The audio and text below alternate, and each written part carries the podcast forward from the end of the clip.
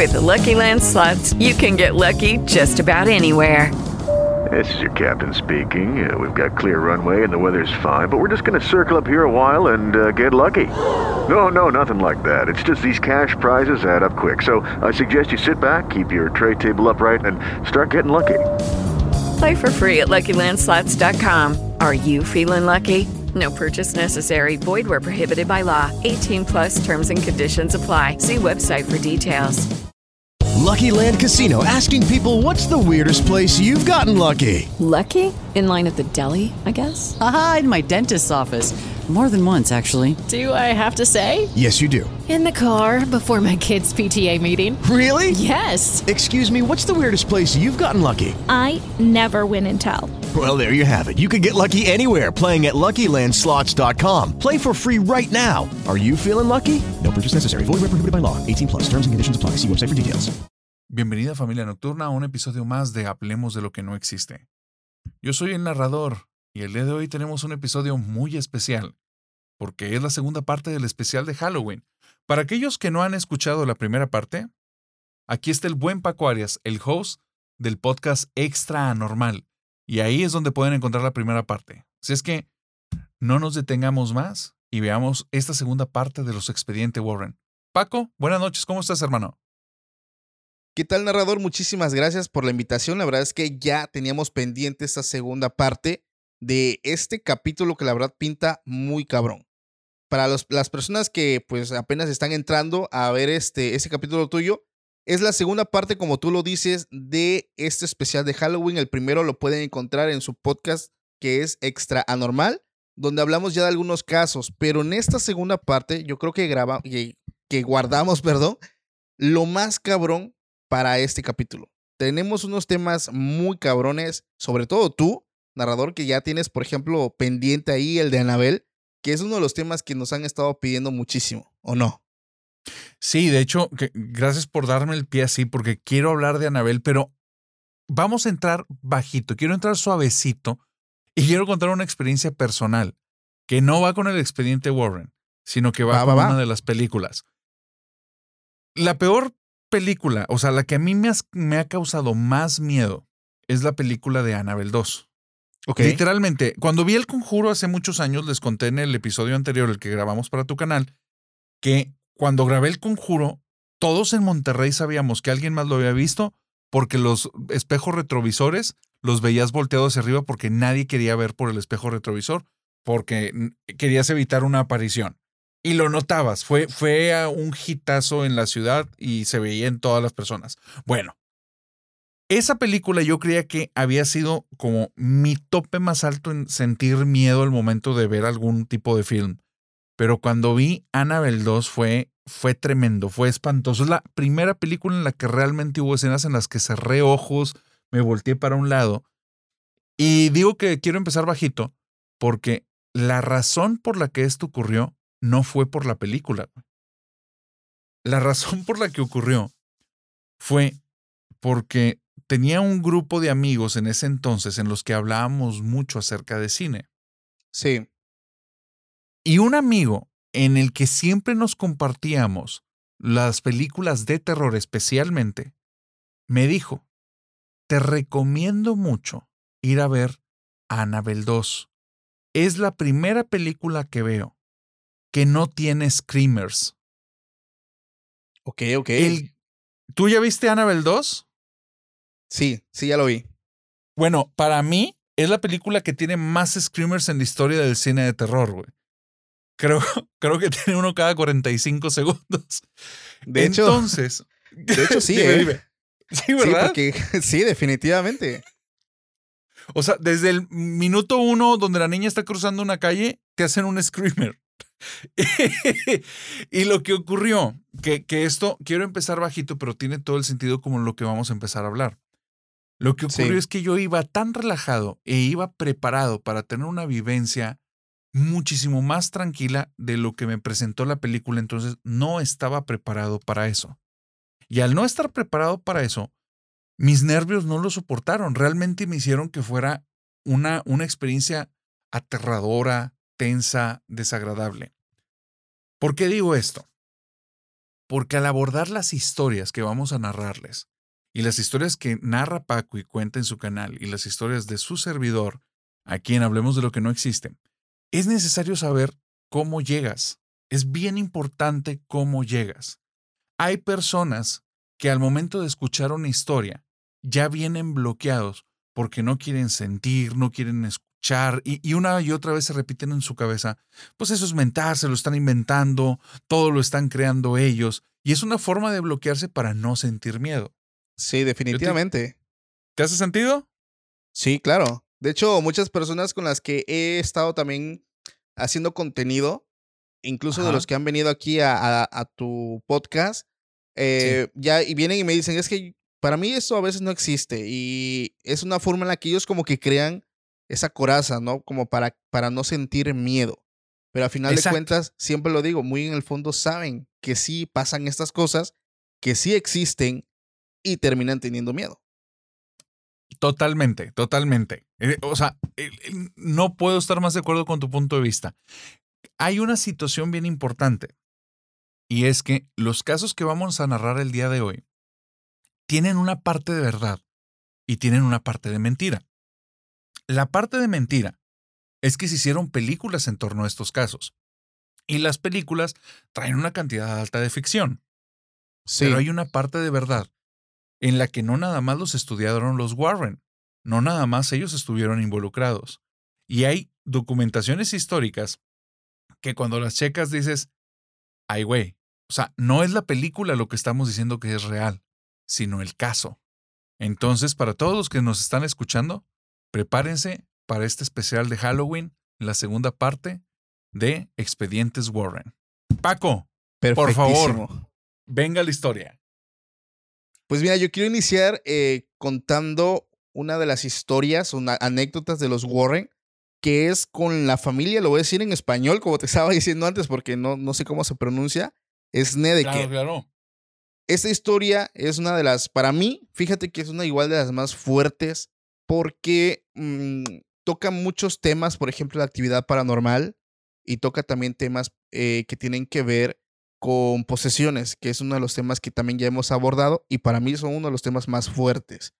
Esto se remonta en el año 1986, cuando el hijo eh, mayor de esta familia, que es Snedeker, se tienen que mudar forzosamente a otra ciudad, a la ciudad de Connecticut, porque a ese muchacho, a, a ese joven, pues desgraciadamente le diagnostican cáncer. Entonces hablamos que era una familia que no estaba bien económicamente y ellos tenían que, eh, por este tratamiento que hasta el día de hoy es, es algo caro, el tema, por ejemplo, de las quimioterapias, todos estos rollos, eh, pues ellos necesitan mudarse y no estar pagando pues transporte todo el tiempo. Entonces ellos buscan eh, alguna opción de renta y ellos encuentran una casa en Connecticut que para empezar se les hizo muy llamativo porque el precio era muy inferior a lo que te ofrecía realmente esta casa. Yo creo que desde ahí hay como que un punto de alerta, porque imagínate, no sé yo, la, la historia dice que estaba muy económico a lo que te ofrecía. Entonces, digo, aquí en México, en ciertas zonas, algunas rentas, por ejemplo, te andan en dos mil, tres mil pesos. Por ejemplo, que te digan, no, pues te damos una casa de dos plantas, tantos cuartos y pagas mil pesos al mes.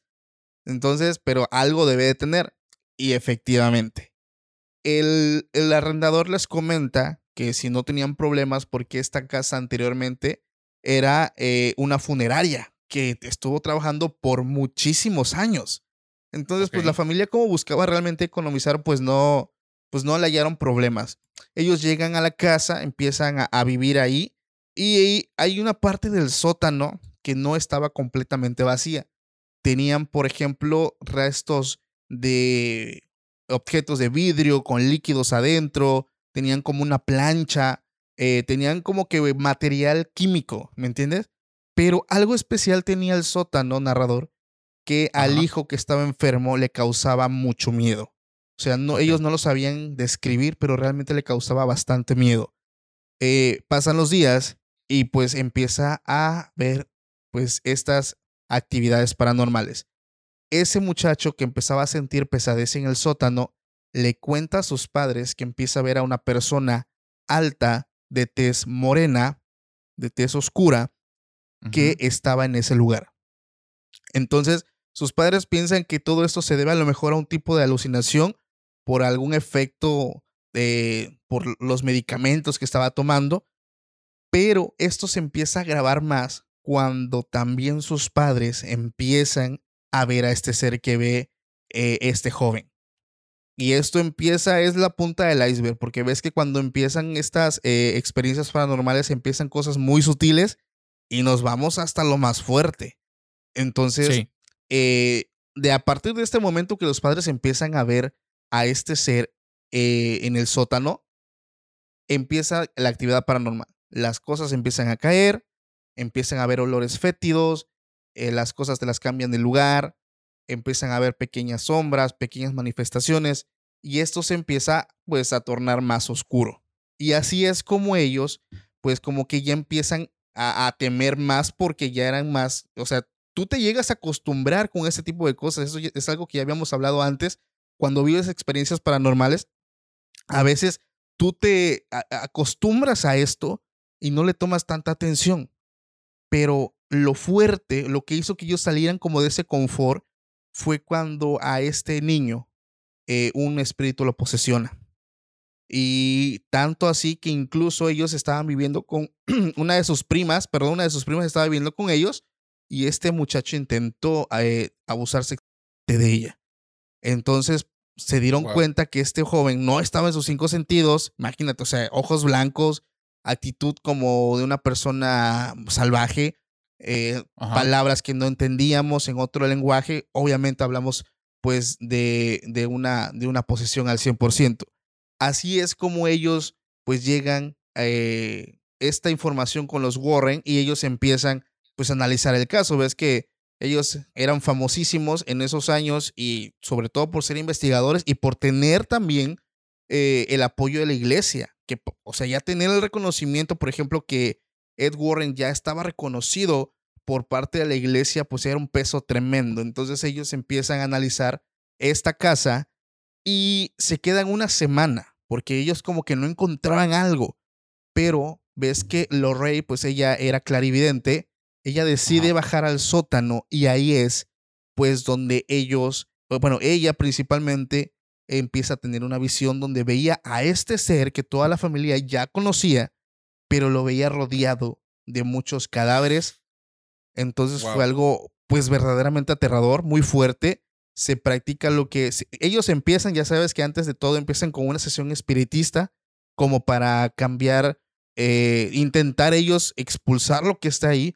Al no poderse, lo empiezan a llevar a otro nivel con ayuda de sacerdotes para poder, pues, primeramente liberar al joven y, después exorcizar bien la casa, porque la casa estaba pesadísima. Pero ese es uno de los casos más fuertes que se le conoció como el exorcismo de Connecticut. No sé si tú lo conocías. Fíjate que hay una película que se llama El exorcismo de Connecticut, que es como del año 2005. Para la gente que nos está escuchando, díganos si va relacionada con el caso Warren o no. Sí, Porque hay va relacionada. ¿Sí es la película del caso Warren? Sí.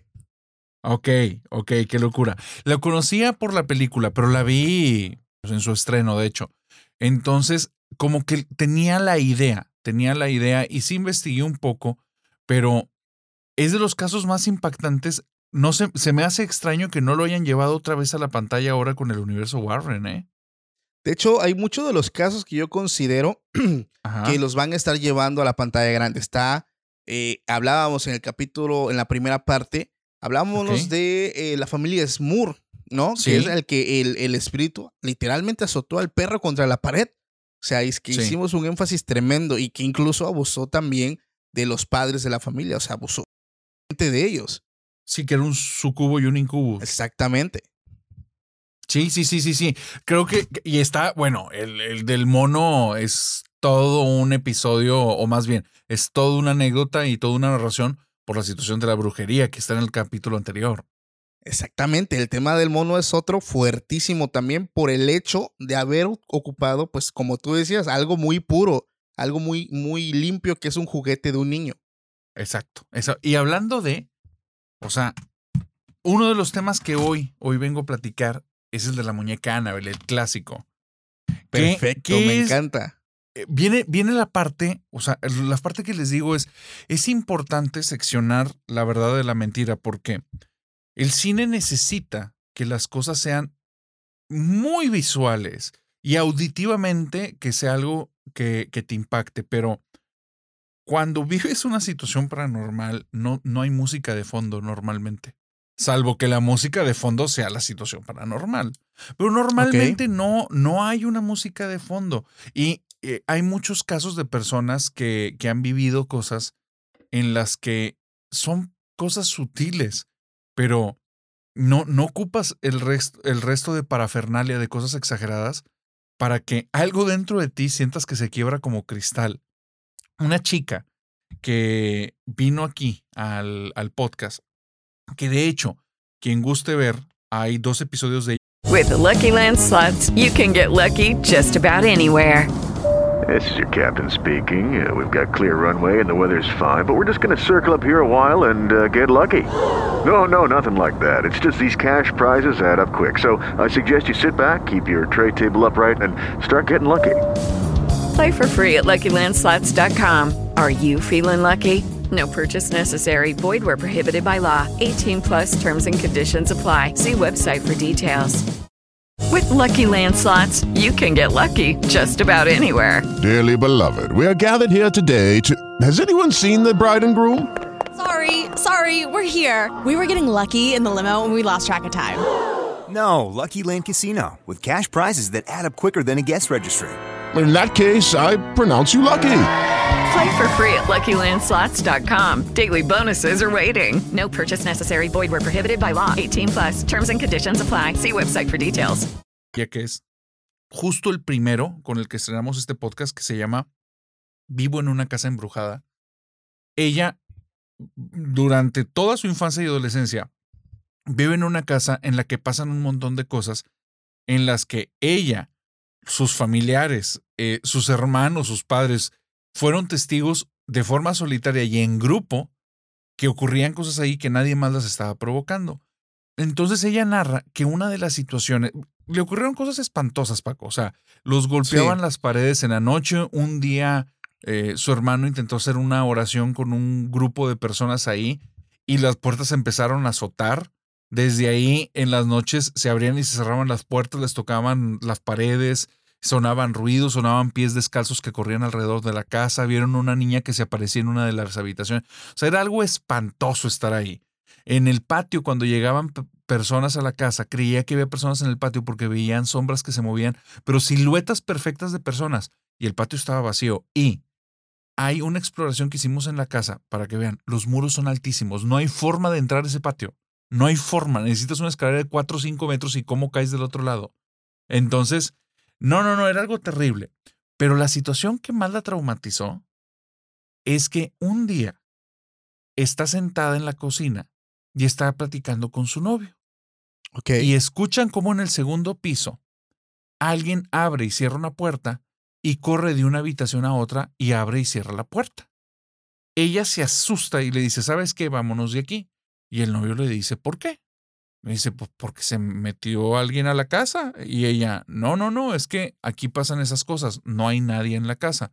Vámonos de aquí. No me gusta cuando pasan estas cosas. Y él le dice, es que, claro, o sea, ¿cómo fregados va a estar pasando? Se metió alguien.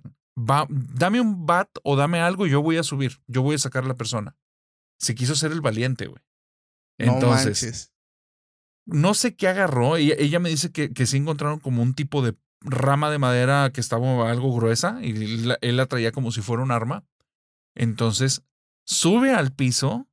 No hay salidas ni entradas de ese piso más que unas escaleras. Suben al piso, van de puerta en puerta revisando todas las habitaciones.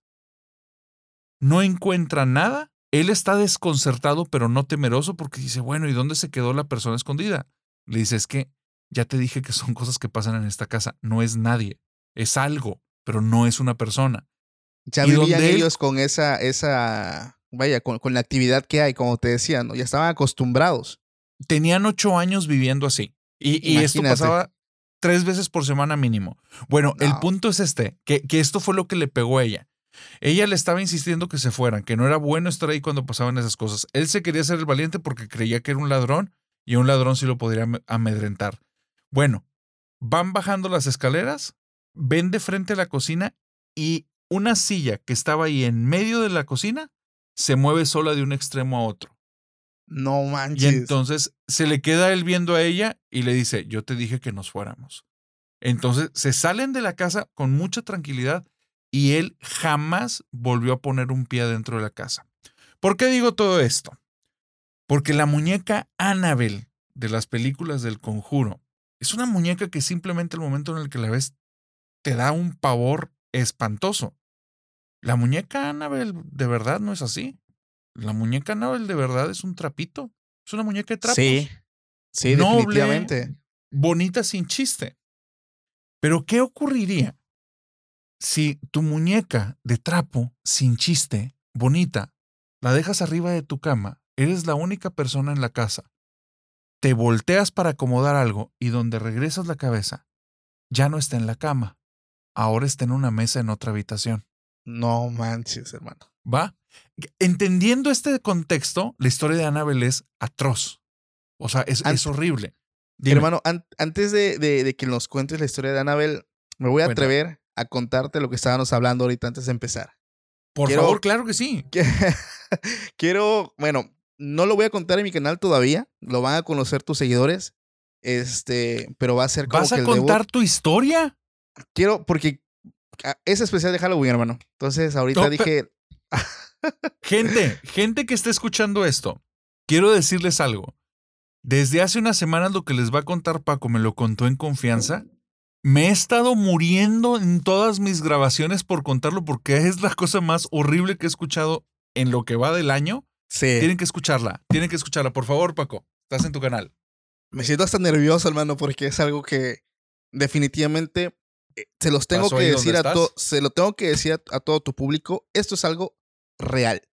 100% real. Eh, en la primera grabación que tuvimos de, del primer capítulo de este especial de Halloween, terminamos la grabación y esto se lo conté al narrador después de, de- de terminar porque me dijo, oye Paco, tú tenías dos cuadros ahí atrás. Sí, dije- bueno, voy a hacer una microinterrupción. Adelante, adelante. En el especial de Halloween pasado, que está aquí en el canal de Paco, que, salió hace dos semanitas para la gente que no lo ha escuchado, que les vamos a dejar el link aquí en la descripción. En ese especial estábamos platicando muy a gusto, pero llegó un momento en el que yo noto a Paco que se pone muy nervioso. Y no le quise decir nada, porque me di cuenta que no eran los relatos. Entonces, cuando se acabó el programa, le quise sacar plática para relajarlo y que me contara qué pasara. Esto que les va a contar es lo que me contó a mí ese día.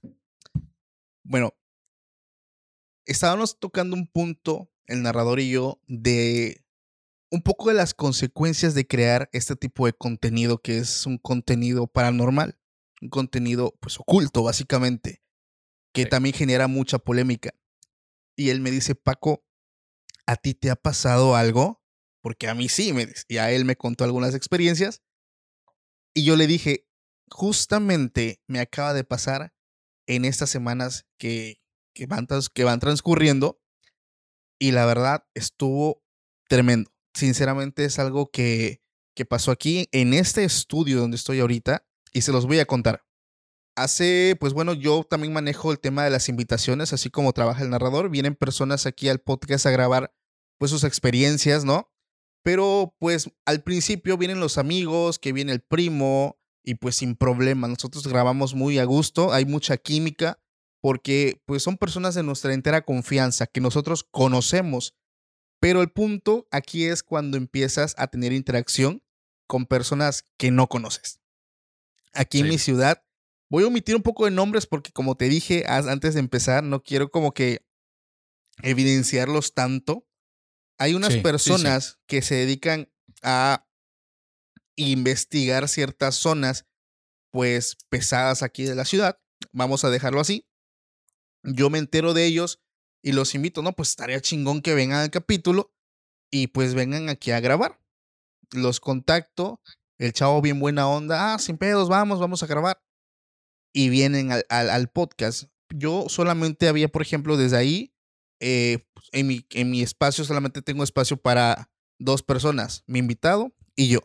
Entonces yo no sabía que esta persona, por ejemplo, me viene con el equipo completo, no, no pudimos grabar todo, solamente estuve con dos personas, pero el punto principal es, el, el capítulo se torna un poco extraño, porque desde que ellos llegaron yo había notado una pesadez, o sea, una pesadez tremenda cuando ellos estaban aquí. Y lo impresionante es que mientras estábamos grabando y ves que nos soltamos en la plática, pues estas personas estuvieron en muchos lugares que realmente son lugares pues con mucha carga energética. Ellos Espiritualmente peligrosos. espiritualmente, incluso ellos, ellos, por ejemplo, ellos, eh, si tú le hablas, por ejemplo, oye, yo conozco a un vato que hace urbex, si ellos lo conocen, te van a decir, ese vato es un charlatán. Eh, Porque eso lo, eso lo hicieron en mi capítulo. Yo le dije, oye, ¿conoces a tal fulano? Mira, ni me lo menciones. Dice, porque ese es un charlatán de primera. Ta, ta, ta, ta, ta, y te empiezan a decir cosas. Nosotros no grabamos, nosotros hacemos en vivo y todas las evidencias paranormales que tenemos son en vivo. Incluso algunas ni nosotros nos damos cuenta, los mismos seguidores nos mandan la evidencia, lo que ellos vieron. Dejando esto en claro, ellos se meten realmente a lugares que, que son muy pesados, o sea, pesadísimos. Y se les ocurre la, la, maravillosa idea de ir a una misa negra en Catemaco, pues a que se hagan una limpia. Ellos se van y llegan al podcast después. O sea, estos tipos me llegaron pesadísimos y la verdad es que se sentía una vibra muy, muy, muy, muy pesada, muy fea. Ellos se van. Eh, normalmente cuando termino la grabación, este, sale mi esposa, estamos platicando y ella al salir lo primero que me dice es, ¿quiénes vinieron? Se siente algo muy fuerte, hay un olor muy extraño, que es el olor que yo te estaba platicando, narrador. ¿Y qué onda? O sea, ¿quiénes vinieron? Está, se siente algo horrible. O sea, hace- aquí donde estoy hace un calor tremendo, friazo. Entonces le dije, pues no, unos amigos, ahí como para no echarle más leña al fuego. No, pues unos amigos, este, ay, no pasa nada, hombre. Pero este lugar se empezaba pues a sentir muy, muy pesado. Al, al grado es que yo aquí donde estoy grabo de noche sin problemas y llegué a sentir mucho miedo. O sea, literal, mucho miedo donde estoy grabando. Y, y dije, no manches, es que esto está, está muy feo. Yo tenía dos cuadros atrás que muchas personas en los capítulos me, me- me habían dicho, Paco, tus cuadros se mueven. Y normalmente yo les digo, ok, en esta no hay problema, tengo ventilación, tengo por ahí un ventilador, pero últimamente no tengo nada. Es un cuarto cerrado. No tiene por qué moverse. Entonces no le tomé mucha importancia. Lo que aquí me hizo a mí poner más atención fue lo que pasó con mi cuarto, lo que te contaba, narrador.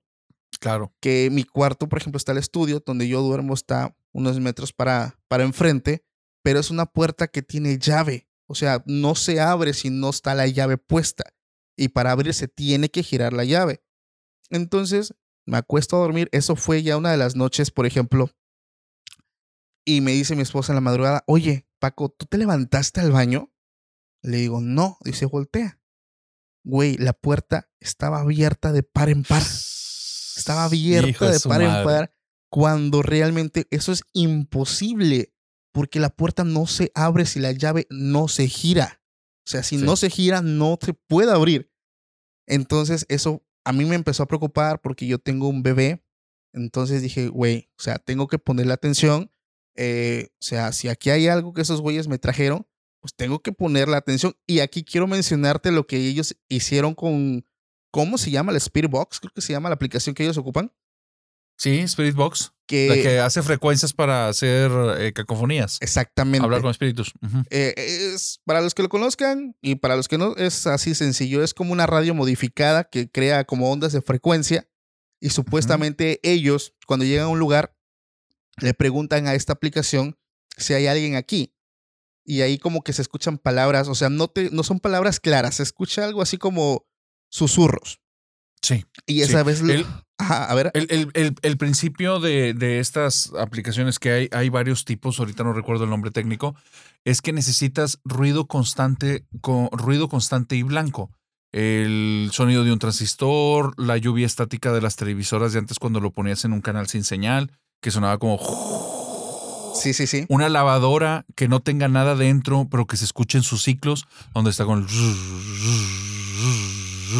Bueno, un sonido constante de ruido blanco. El, si tú, la teoría dice que si tú hay una entidad presente donde tú estás, tú hablas y con una grabadora que capte cierta onda de frecuencias, dejas un espacio de tiempo de, creo que son entre 5 y 7 minutos, y después cuando revisas la grabación, en el ruido blanco tienes que poner atención y puedes captar estos, estos sonidos que son como las respuestas a tus preguntas. Exactamente. Entonces ellos sacan la aplicación, el portal, ellos le llaman Ajá. como portal, y empiezan a decir, ¿hay alguien aquí? Pasan unos segundos y se escucha un susurro que dice sí. Y le preguntan, yo me saqué de onda, hasta ahí dije X, o sea, esto es algo que pues mm, puede ser que sea casualidad. El problema o lo que a mí me sorprendió, lo que me sorprendió, perdón, fue cuando dijo, ¿con quién estás? Estábamos cuatro personas, conmigo éramos cinco. Ajá. y esta cosa responde clarísimo, se entiende que dice con José. Ellos se quedan mirando entre ellos, piensan que a lo mejor estaba mal porque dices que nadie se llama José. Yo estaba calladito porque para los que no lo saben, mi primer nombre es José. Entonces yo me saco Wow. de onda y, y volteo y le digo, yo me llamo José. Y ellos se sorprenden y me dicen, aquí hay algo. Pero muy natural, güey, porque estaban acostumbradísimos, pues, a interactuar con estos seres, con estos entes. Y ellos se van y esto se queda hecho un desmadre, o sea, pesadísimo el lugar, un olor muy extraño, eh, se sentían presencias, la temperatura, o sea, algo horrible. Por parte de mi familia vienen unas personas eh, que son cristianos, hacen como que una sesión aquí en este estudio y se empieza a intensificar esto, güey. Los cuadros que yo tenía atrás, estaban así colgados, empezaron a hacer esto. Güey, yo lo vi con mis ojos, güey. Yo lo vi con mis ojos. Los volví a abrir, los cerraba y decía, ¿qué está pasando, güey? Y me dice la persona que está aquí, abran las ventanas, lo que está aquí se tiene que ir y se tiene que ir y va a salir. Y yo estaba que me llevaba, güey. O sea, estaba viendo, o sea, de lo que tanto hablo lo estaba yo viviendo. Y, y ella me dijo, algo de lo que está acá, que está fuertísimo, se aloja o, o- o está cerca de los cuadros y es lo que lo está moviendo. Termina esta sesión, el lugar se queda bastante eh, tranquilo, la temperatura se normaliza, ya no se sienten todas estas cosas que se sentían antes, pero es una de las experiencias más fuertes que me ha tocado haciendo podcast. Y no lo había querido compartir, pero ahorita aprovechando el especial de Halloween, dije, no, chingue su madre. Lo tengo que cenar en el podcast del narrador, ya después lo cuento en el mío, pero es una experiencia fuertísima que yo viví. Qué fuerte. Gra- muchas gracias, eh. Muchas gracias, hermano. Porque para los que nos están escuchando, es que no necesitas efectos especiales. Si, si tú estás ahí en tu casa, ahorita mientras escuchas, y de repente se abre la puerta y no hay nadie del otro lado, no que se abra apenas, no que apenas se mueva, no que se escuche un crujido, que se mueva la cerradura y se abra la puerta lentamente y no hay nadie. Tú no ocupas efectos especiales para querer huir de ahí y decir, bueno, ¿qué demonios está pasando? No ocupas mucho. Una chica que vino aquí dice, nosotros nos mudamos a una casa en la que vivía una persona mayor. Sí. Eh, la persona mayor estuvo unos días y después ya se llevó sus cosas. Entendíamos que necesitaba tiempo como para terminar su mudanza y por sus necesidades especiales. Y en esos días platicamos con ella y nos contó que le preguntamos que si había habido aquí pues, personas más jóvenes y nos contó que no, que desde que la remodelaron la casa, no, que antes de eso sí hubo niños, pero cuando hicieron el segundo piso y otras partes, ya ahí ya él vivió solo y nunca lo venían a visitar porque se fueron a otro estado. Él iba a visitarlos. Esto me lo contó tras bambalinas. Y le dije, ok, ¿y todo esto que tiene de importancia? Dice, la importancia tiene cuando empezaron a pasar cosas en la casa. En una ocasión, la señora que nos ayudaba con la limpieza me dijo, es que yo creo que es un niño. Entonces en ese tiempo yo no le creía, hasta que en una ocasión, ya platicando en forma con ella, le dije, a ver, ¿por qué me dices tanto que es un niño? O sea, ¿qué te hace creer? Y me dice, ¿no has visto las ventanas que están en el segundo piso, las que no se pueden alcanzar sin escalera? Entonces mm, se sacó de onda la chava y le dice, ¿qué tienen esas ventanas? Y se las has limpiado alguna vez. No, súbete a las escaleras. Donde se sube a las escaleras, Paco. Sí. Las ventanas tienen huellas de manos. No manches, en ya la me lo estaba parte abajo. imaginando. Sí. Y ella me dice, yo las vi, güey. O sea, yo me subí y ella tiene, o sea, su mano es pequeña. No, dice, eran manos de un niño. Eso, lo que yo vi eran unas mini manitas de un bebé. ¿Cómo, No. cómo, cómo se va a subir un bebé, eh, un bebé a una escalera de dos metros y medio y arriba de la escalera? O sea, no hay forma. Y limpiaron y dos semanas después vuelven a aparecer. No. Sí.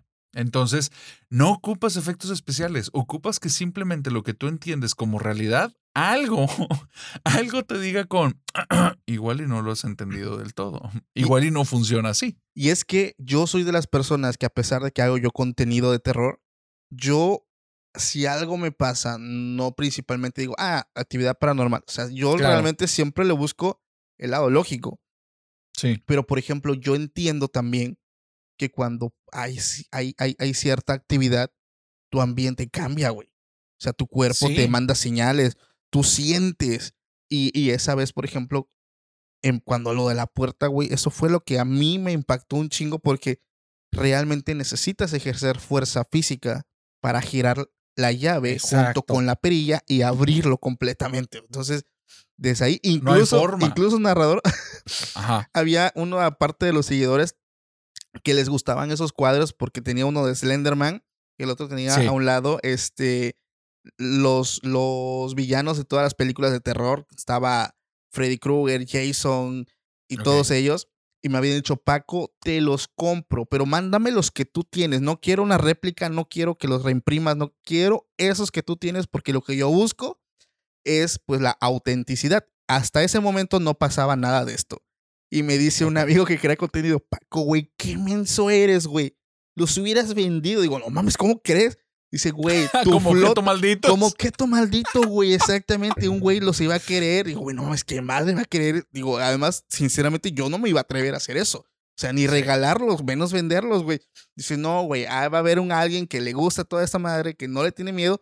Y al ser un objeto realmente que tiene una carga y que es de un podcaster que él ve, puta, pues eh, él pagaría por eso. Entonces dije, Nel, no, yo no me atrevo, güey. O sea, realmente no, no me atrevo a vender ni a regalar, pues algo de esa magnitud, güey. Básicamente para mí es como si fuera un fetiche, a final de cuentas.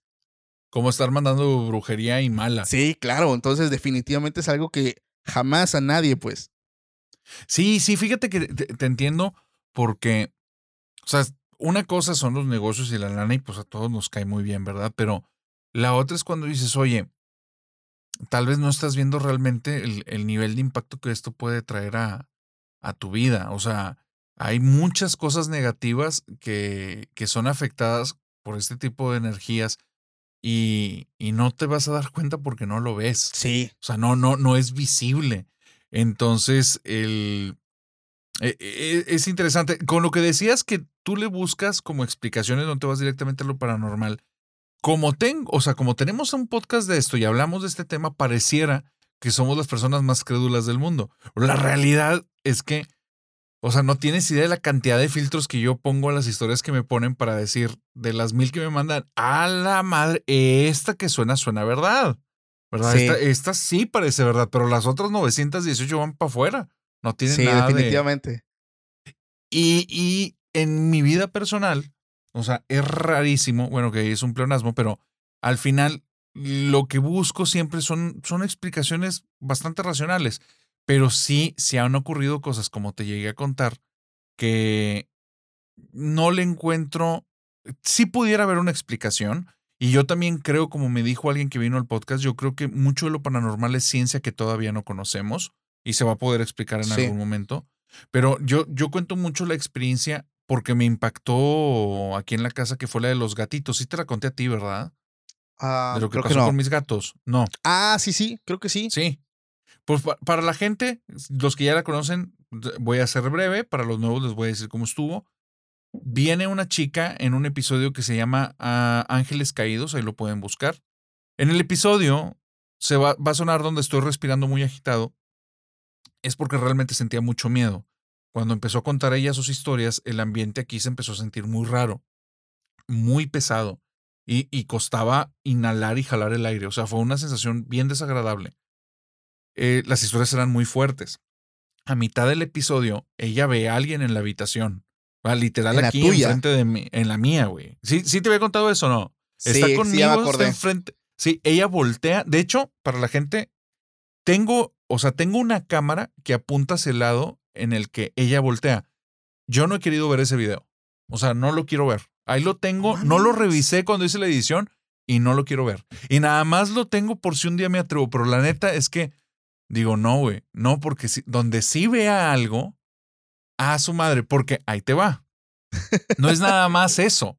No es que ella haya, habido, eh, haya visto algo. Me asusté, por supuesto, reaccionó mucho y, y eso me impactó. Yo no veía nada. Volteé al mismo punto que volteó ella y yo no vi nada. Pero ahí te va. Terminando el episodio, ella se va de mi casa. En mi casa tengo tres gatitos. Los tres gatitos los quiero mucho y me dan mucha risa porque son exploradores, pero natos. Se meten a todos los cuartos, exploran todas partes, nada les da miedo. De repente, si le pierdes el ojo al uno, a, a uno, un minuto después está en la parte más alta del cuarto, adentro de un cajón que no tienes idea de cómo se metió ahí. Son exploradores, les encanta.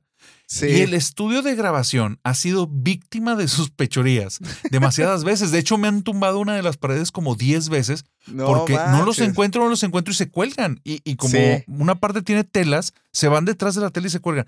Pero para ellos aquí es su campo de juegos preferido.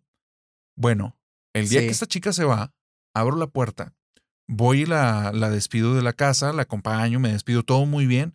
Y al regresar están los tres gatos.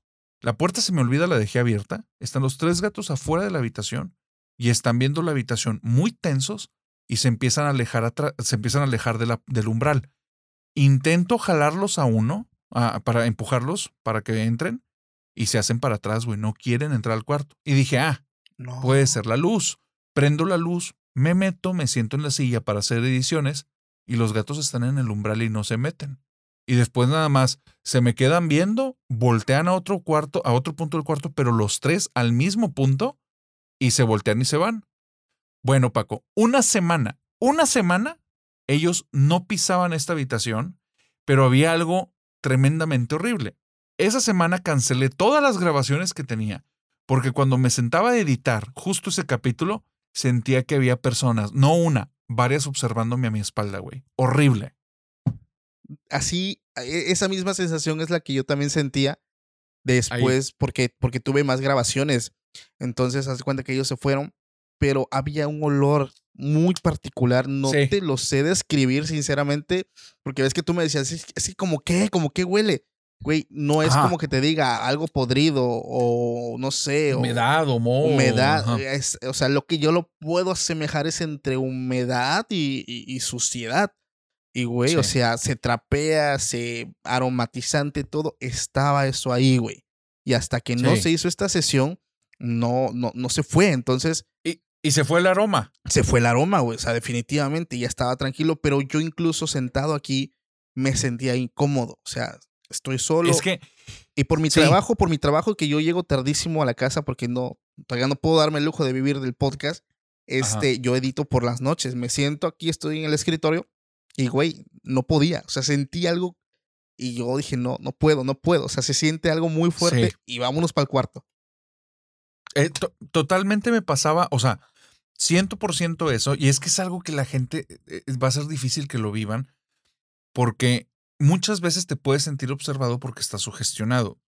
Sí. Lo que yo hacía antes de entrar al cuarto, abría la puerta, metía ventiladores, me ponía a hacer ejercicio, me ponía a ver comedia, llegaba aquí con energía, me sentaba, ¡pum! Tres personas detrás de mí observándome. Güey, esto se siente horrible, horrible, pero era No, pues tengo que editar, no hay otro lado donde pueda editar. Sigue editando. Y era una sensación que, o sea, salía aquí desgastado, desgastadísimo. Y tardé en editar ese episodio como semana y media. O sea, Oye, te ¿y, digo, tú, y- y tú tienes ventanas ahí donde estás? tengo un aire acondicionado justamente para no tener que abrir las ventanas todo el tiempo por eh, cuestiones de polvo y mil cosas. Pero En mi tengo el caso, aire hermano, acondicionado. Ajá. Aquí al ladito donde estoy yo, hay una ventana, güey. Ok. como no te miento, como de tres metros de largo y uno Wow. y medio de, de alto, que da hacia el exterior donde hay puro árbol. Puro árbol, y está completamente oscuro, güey. Entonces yo estaba aquí editando y sentía como literal desde afuera me Horrible, miraban, güey. Porque veías afuera y solamente se ve los árboles. Y todo oscuro, güey. Güey, o sea, no mames, dos. No. Puse una colcha porque no, no, no, tengo cortinas. Puse Ajá. una colcha para tapar y dije, a lo mejor, y si no veo hacia allá, puedo editar tranquilo. No, güey. No podía, no podía, güey. No, y, y ahí te va el remate. Totalmente capto lo tuyo, ¿eh? O sea, he estado en esos zapatos. Hubo un día que me meto aquí, ya después de que pasa esta semana o semana y unos días, me meto al cuarto y dije, ah, cabrón, se siente bien a gusto, güey. Ya estoy bien. Ese día se metieron los gatos al cuarto, güey. Pero no hiciste antes, al- algo, alguna sesión espiritista. Va- Mira, yo te, es que tengo una un cruce de creencias. Estas no las quiero compartir Va, porque va, no quiero que se entienda que yo es- lo que estoy fomentando son creencias específicas. Pero sí hice cosas desde mi, mi religión, mis creencias y todo. Sí hice varias cosas, pero llevó mucho tiempo. Porque, o sea, de tres bajó a dos, de dos bajó a una, de una era como intermitente, eh, la sensación de pesado y desgaste fue bajando y dije, esto está funcionando, hasta que ya fue como desintonizar por completo y, Sí. y ya estábamos en otra cosa. Pero nunca entraron al cuarto mientras bajó, sino hasta que ya no había nada, nada. Ok.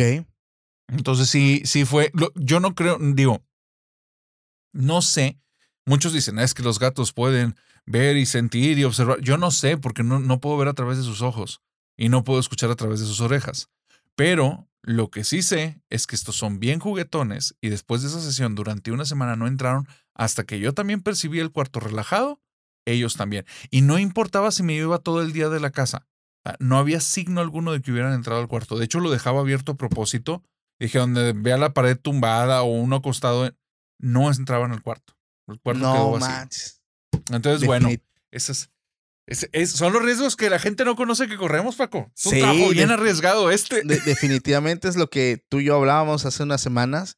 Y, Sí. y yo creo que nos desviamos un poco del tema de los Warren, pero definitivamente es algo que, la verdad, no lo quiero estrenar todavía en mi canal. Si alguien que viene de mi canal, que estoy seguro que van a venir para acá, no lo voy a contar allá todavía porque, pues la verdad es que este capítulo no tiene mucho que se grabó y, y tam- como te dije, no quiero como que, no sé, algo que se sientan mal o algo. Eh, el capítulo está en YouTube. Para los que gusten verlo, está disponible. Este, pero pues la verdad, eso fue lo que pasó. Y pues ya. Lo bueno es Sí. que ahorita ya está todo tranquilo. Bueno, te, te voy a decir algo por, por el comentario que dices a estos chicos.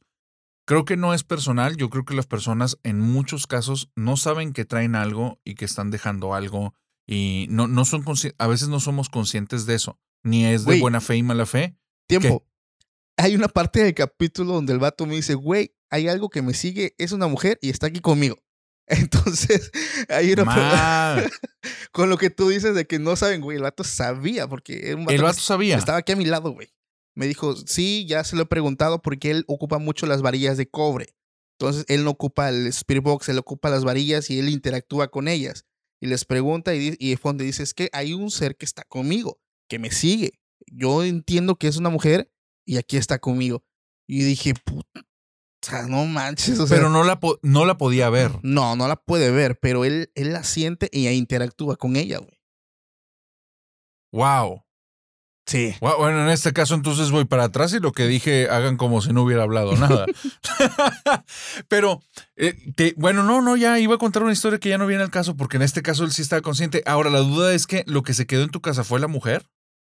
No tengo idea, hermano. No, no, ¿Quién no lo sabe? desciframos, solo supimos que era algo, una entidad. Algo. Así nada más. Y no, y era como no positiva para nada por el aroma y la sensación. ¿verdad? Definitivamente. De hecho, estaba alojada entre aquí atrás, güey. en las paredes. Pero lo impresionante fue los cuadros. A mí me voló la cabeza ver eso. O sea, quedé traumado porque ya tenía mucho tiempo que yo no vivía una actividad paranormal fuerte. O sea, digo, que que ves una silueta, que se cae algo, o sea, mm, le buscas. Pero ver un lugar que pata, te esté moviendo y. No, güey. O sea, no, definitivamente casi, casi traumado. Te dije que no grabé un buen rato después de eso. Sí. Este, y la gente que venía, eh, pues no sé, o sea, como que yo estaba incómodo, por así decirlo. Claro, claro, claro que vas a estar. Es que tú estás consciente de lo que ellos no, y, y no sé si te ha pasado, pero. No, bueno, ahí te va. Te voy a hacer esta pregunta ya entre compas, ¿va? Para gente que nos está escuchando, este es casi un tras bambalinas. Eh, ahí les va. Paco, hay, ¿no has notado que hay historias que son diferentes a otras? Sí. Que hay, hay historias que cuando, no por el ente que estás hablando o el fenómeno paranormal o los detalles, no. Sino que al momento de hablarlo es como si patearas un avispero, güey, de cosas sobrenaturales medio raro. ¿No te ha pasado que sientes, o sea, donde le estás contando es como que empieza a cambiar el ambiente y no es porque te estén cambiando tus emociones? Sí, Algo sí. se empieza a cambiar el entorno medio raro y si la paras, eso deja de cambiar.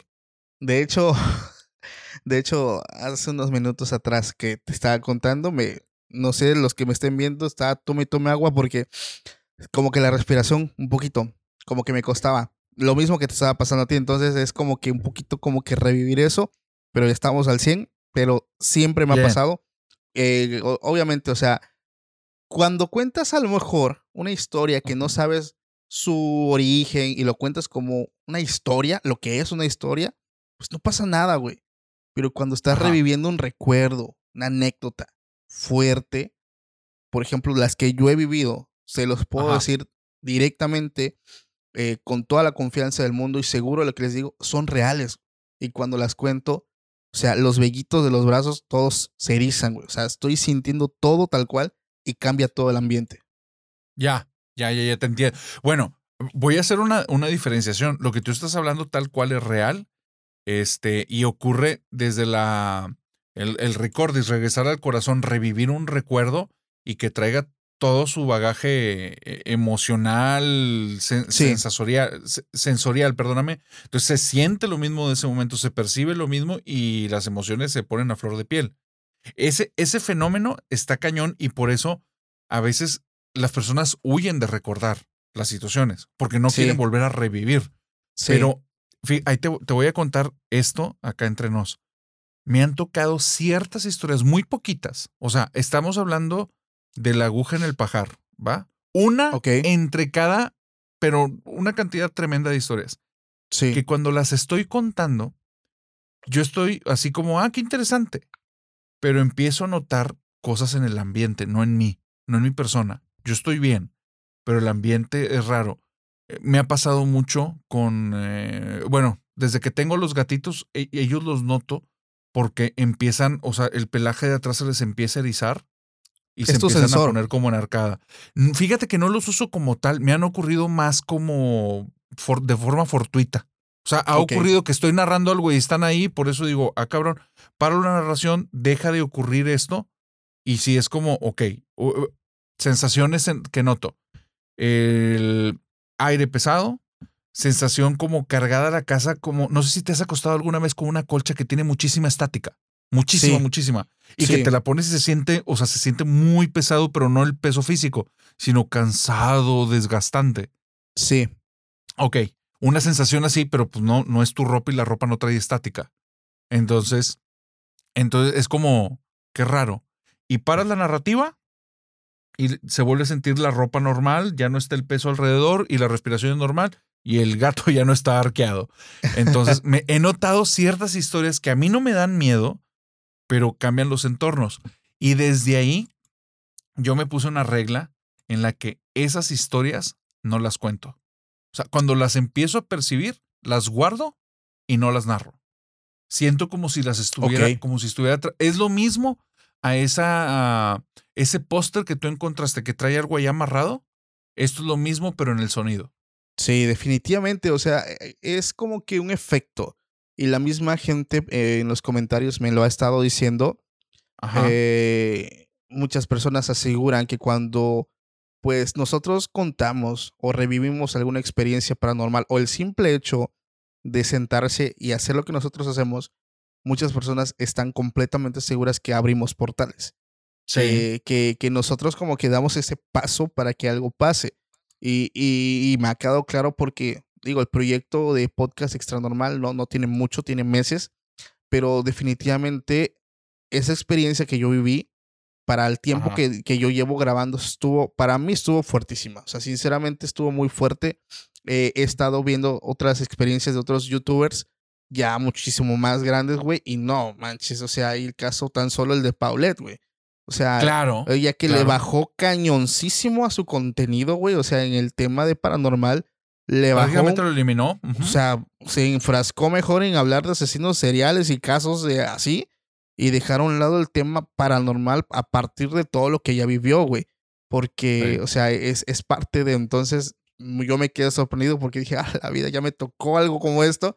Y es algo que no, no quisieras que te vuelva a pasar, güey, porque sí es una experiencia traumatizante. Es que eso que dices es, es muy importante. El, ya una vez que lo viviste, no quieres que te vuelva a, a pasar, porque una cosa es lo que narramos y contamos Sí. esta parte que genera adrenalina, pero otra cosa es vivirlo. Y vivirlo Sí. no, no te deja nunca las ganas de que vuelva a ocurrir. Pero con lo que mencionas de la gente que dice que abre portales, yo no sé si abrimos, fíjate, te voy a decir mi creencia. Ok. Yo no creo que, que nosotros, por narrar, abramos el portal. Yo lo que creo es que la persona que nos escucha está en el lugar menos indicado, que a veces es hasta tu casa, tu cuarto, en el lugar menos indicado, en el momento menos indicado y proyectando las emociones menos indicados. Y yo lo veo como si estas tres cosas generaran un tipo de frecuencia. Ok. Y ahí, eso es lo que no es abrir un portal, yo lo veo así, es atraer algo. Sí, es, ¿Sí es, es como el resultado de la ecuación, ¿no? Es el resultado, pero abrir es como si algo ya estuviera ahí y, y quitaste un telón para que pasara. Y yo noto como si te transformaras en una luz que atrae moscos. Ok. Entonces, sí. do- si están en un radio alrededor, van a ir hacia allá porque hay una frecuencia que los está jalando. Sí. Entonces, yo, yo veo más eso. Entonces, por eso siempre le recomiendo a la gente, porque aquí ya hice un episodio que le llamo Víctimas del Podcast, porque me empezaron a llegar muchos mensajes. Personas que tuvieron que dejar el trabajo de repente porque empezaron a ocurrir cosas ahí. No me dicen que por el podcast, pero me dicen, oye, yo ya escuchaba este podcast y después empezaron a pasar estas cosas y decidimos todos salirnos de trabajar. Y acabamos de hacer un paro en la empresa y no. Y el jefe nos dijo que sí, que estaba bien cañón. Tuvimos que hacer mudanza de la empresa de un punto a otro. Era una empresa que era de almacenaje y No. tuvieron que cambiar de lugar. No digo que sea esto porque pues hay, eran 250 personas, ¿verdad? ¿Quién sabe qué ocurría ahí? Ok, ok.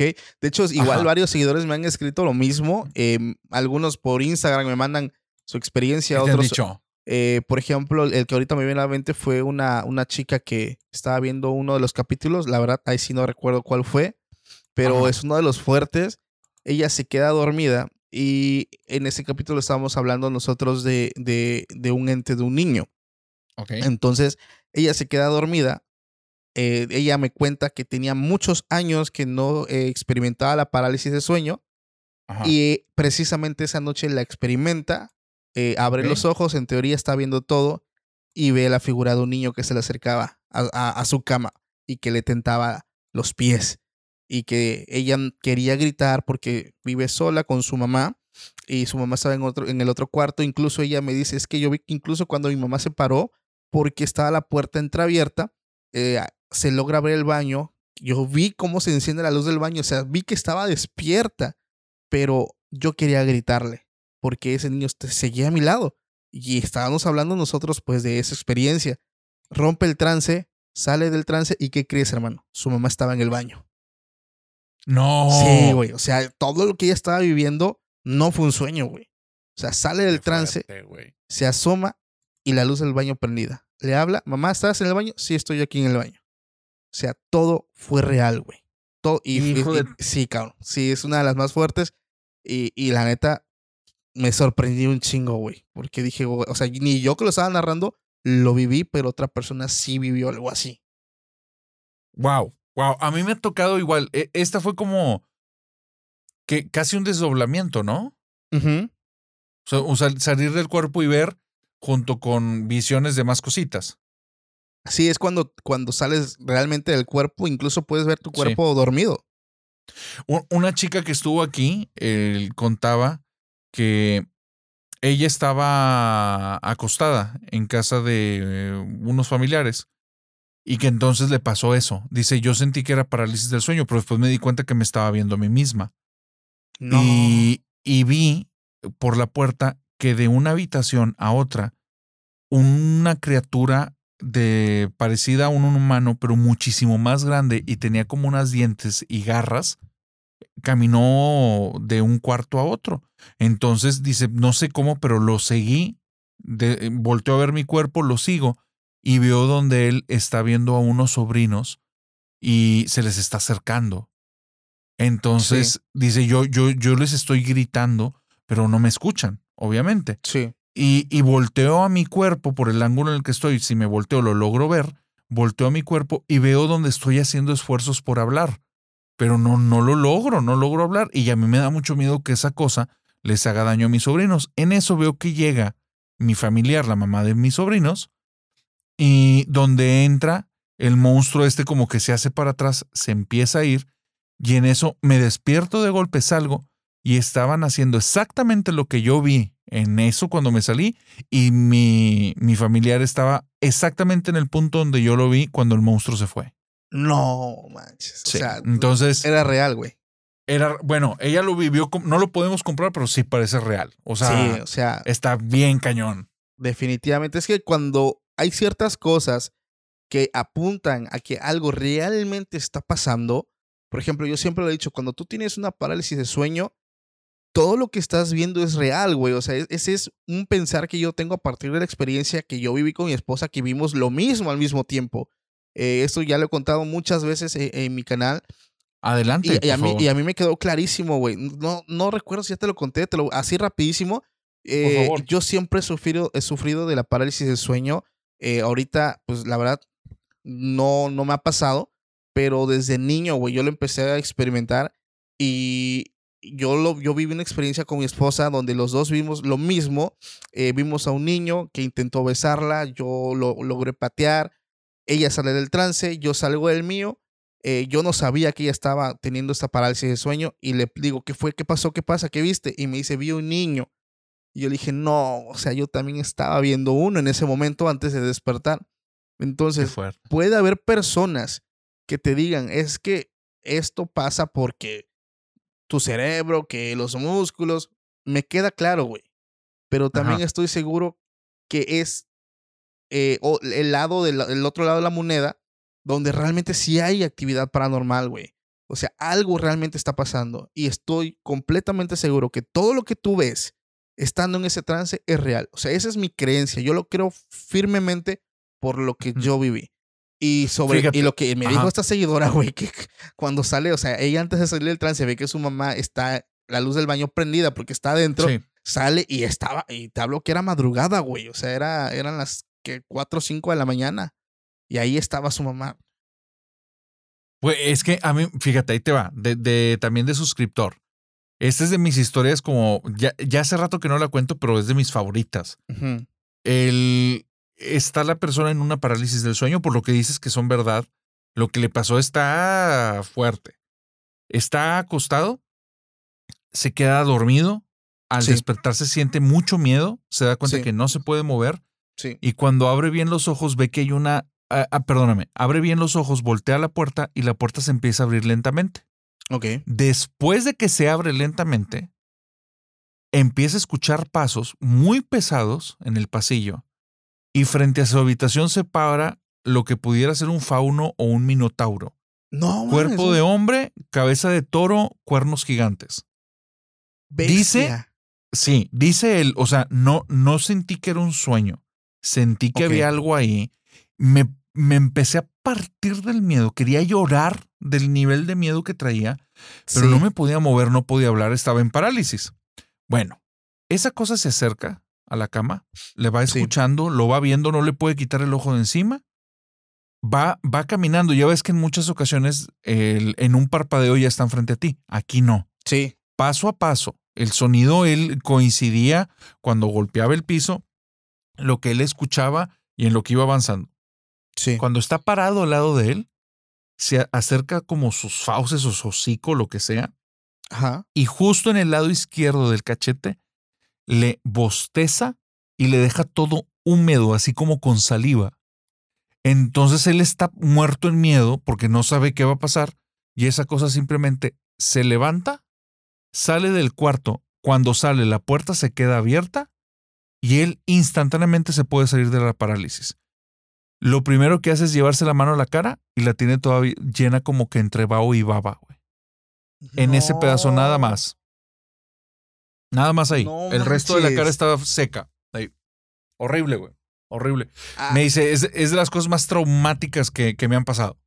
algo así, eh, aquí donde estoy hay un vecino que, que era contenido.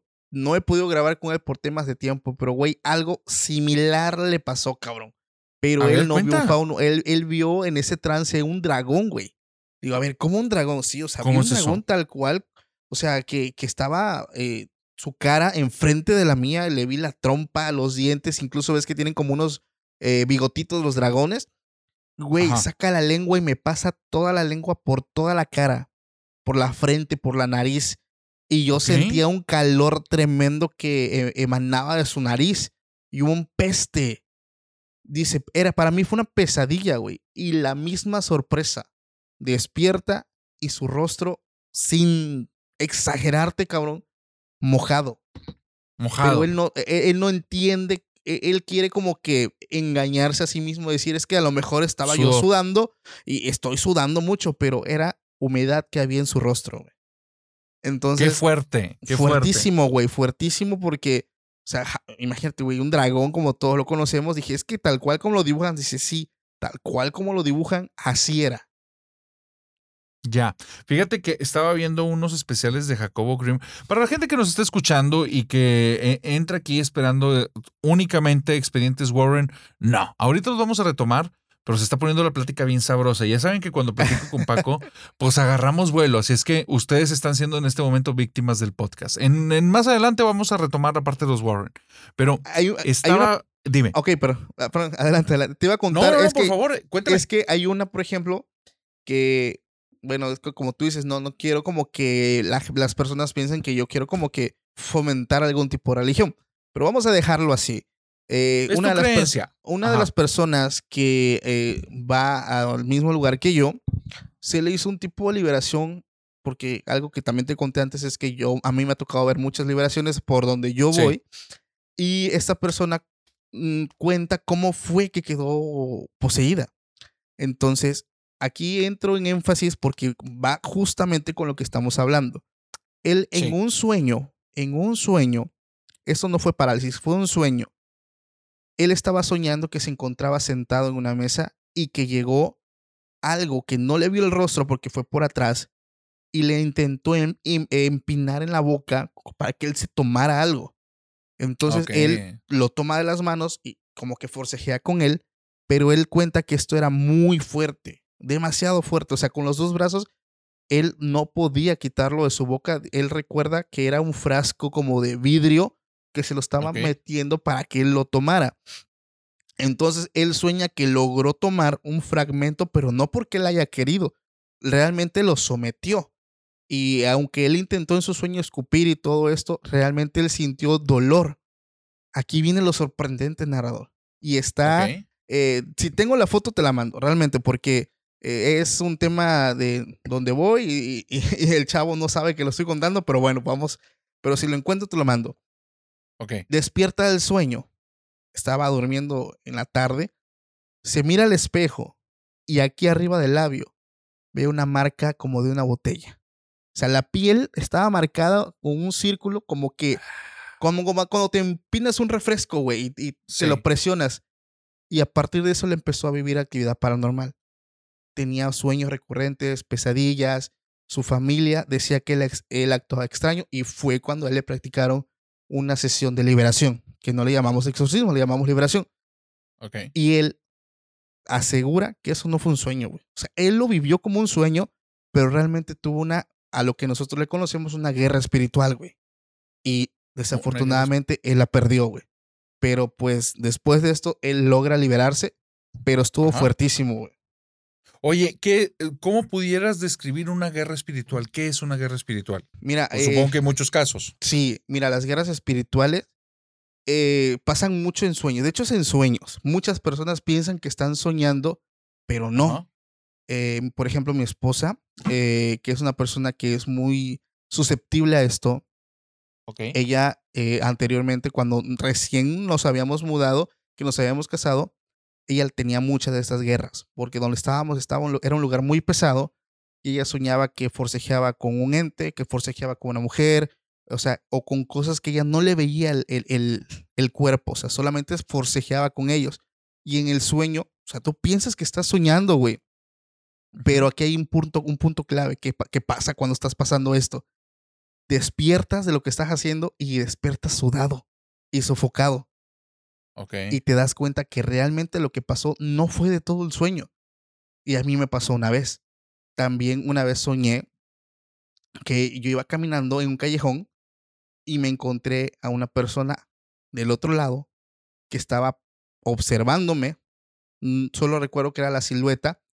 Y como en las películas de terror, güey, parpadeas y en un momento lo tienes enfrente de ti. Sí. Y empiezo a forcejear con él porque él intentaba como quitarme, no recuerdo realmente, ahí sí no recuerdo, pero intentaba quitarme algo que yo traía y yo no me dejaba. Y estuvimos forcejeando un buen rato. Entonces, en el sueño empiezo yo a reprender. Empezamos a Sí. reprender y logro despertar del sueño y efectivamente despiertas, despiertas realmente sudado, despiertas sofocado, con dificultad para respirar, como si estuvieras, como si hubieras hecho actividad física, güey. Eso es una guerra espiritual, güey. Ok, ok, ok. Entonces, tiene que, los signos son que al momento de despertar, tiene que haber como signos de actividad física, sudado, sofocado, cansado. De hecho, lo que le pasó a este miembro que te conté que él eh, forcejeó, él forcejeó literalmente, Sí. tuvo una guerra, o sea, estuvo el vato peleando, Ajá. la perdió, güey, o sea, el vato logró dar un trago de eso que le estaban dando y a partir de eso entró eso a su vida y empezó él a presentar esos problemas. Pero real, Ah. una, una guerra al 100%, güey. Fíjate que de, de adolescente me gustaba mucho el tema del terror, pero no conocía nada. Sí. Solo me gustaban las historias. De hecho, el día de hoy soy muy fanático de las historias. Las historias en sí, yo no quiero decir si son reales o falsas. Cuento las que a mí me parecen reales, pero no las investigo más. Me gustan, las narro, es todo. Pero recuerdo que me, un, un narrador de cuentos muy cercano me dijo una vez, como a modo de consejo, porque veía que me gustaba mucho la temática de terror. Sí. Me dijo, tú tienes sueños lúcidos. Y sí, yo tenía sueños lúcidos desde los 9, 10 años. Era consciente que estaba soñando y hacía cosas en mi sueño. En ese Sí. tiempo no tenía ese nombre, güey. O sea, de hecho nadie hablaba del tema y ni siquiera había internet. Entonces no había forma como de buscar ese tipo de información. Y Sí. yo me lo guardaba y simplemente decía, pues yo, yo sé que estoy, mis sueños son raros porque sueño, no sueño despierto. Cuando estoy despierto, estoy despierto, Sí. pero cuando estoy soñando, estoy consciente. Entonces, la gente no entendía de qué estaba hablando hasta que ya descubrí el término.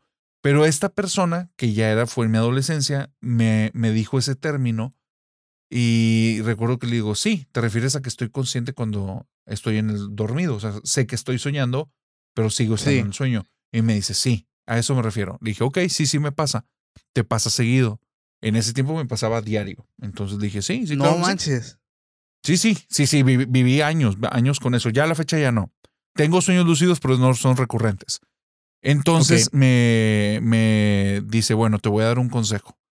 Jamás aceptes una bebida de nadie ni de nada en un sueño lúcido. Nunca. Y le dice, me- eh, eh, le dije, ¿por qué? Me dice, porque no son bebidas. Y porque, aunque esté soñando, eso no, de- no es un sueño del todo. Entonces me lo dejó muy misterioso y como a mí me gustan las historias, no indagué más en ese aspecto, pero dije, suena bien macabro, me gusta. Lo Sí. que ocurre es que en ese tiempo jugábamos juegos de rol. Para los que no saben qué es un juego de rol, ya han visto El Señor de los Anillos o cualquier serie de fantasía. eh, ya ven que está un elfo, un enano, un humano, uno es guerrero, el otro es hechicero y cosas así. Bueno, el juego Sí. de rol es que cada quien toma un rol de ese tipo, pero no es en El Señor de los Anillos, es en cualquier cosa, en la vida diaria, en un juego tipo Harry Potter, en cosas así. Y una Sí. persona que le llaman el máster te empieza a narrar una historia y entonces cada una de las personas que tiene un rol, que yo era, no sé, un motociclista y tenía una pistola y el otro era un güey que sabía magia y el otro, cosas así, hacíamos esos juegos y a mí me divertían mucho porque era utilizar mucho mi imaginación. Después de jugar un juego Sí. de rol que realmente me, me afectó porque fueron muchas horas en un día y de repente era tanta la visualización mental de, de cosas que estabas imaginando que llegaba un momento en el que dices, espérate, lo que estoy viendo, lo estoy imaginando, lo estoy viendo. Entonces me, ahí decidí no volver a jugar rol. Pero esa noche tuve un sueño donde se apareció algo negro con una corona y me acercó una copa y me dijo, bébela. Y me acuerdo que aparecieron las palabras de, de esta persona que me dijo, no Te resonaron. nada en un sueño. Pero cañón. Era casi como si sonaran ahí. Al final en un sueño la mente es muy creativa y muchas cosas se vuelven real. Entonces, Sí. recuerdo las palabras, las escucho las palabras, alejo la copa y esa cosa le sale en colmillos y lo acerca con una fuerza y me dice, bébelo. Me desperté al instante muy asustado, güey. Muy, muy asustado. No, No volví a tener el sueño, no me volvió a pasar. Y hasta años después, por otras circunstancias, decidí ya no tener sueños lúcidos. Pero sí, sí me pasó eso y sí fue muy, muy. No digo que sea real, no tengo manera de comprobarlo, pues estuvo muy interesante. No, es que definitivamente, eh, o sea, a mí me impresiona mucho cuando yo vivo unas cosas, conozco a gente que vive otras, pero de buenas a primeras, igual, vuelvo a entablar otra conversación y vuelve a salir el mismo tema, tal cual como yo lo he estado viendo y viviendo. O sea, son cosas que simplemente... Qué loco. Sí, o sea, de locos, me, me vuela la cabeza, güey. Y, y esto va para también toda, la, toda tu, tu audiencia. O sea, tengan mucho cuidado. Igual, para que les resuene. Si en sus sueños les dan algo de comer o de tomar. Porque es, Sí. aplica igual. Entonces, aguas con eso. Aguas con eso. Simplemente no lo acepten. Y si tienen sueños lúcidos, despiértense. Recuérdense que en los sueños lúcidos, y esa es una clave que aprendí con el tiempo, porque un sueño lúcido también puede ser una pesadilla lúcida. Esa sí la sufrí y por eso dejé de tenerlos. Este, pero tienes que tener eh, signos de realidad.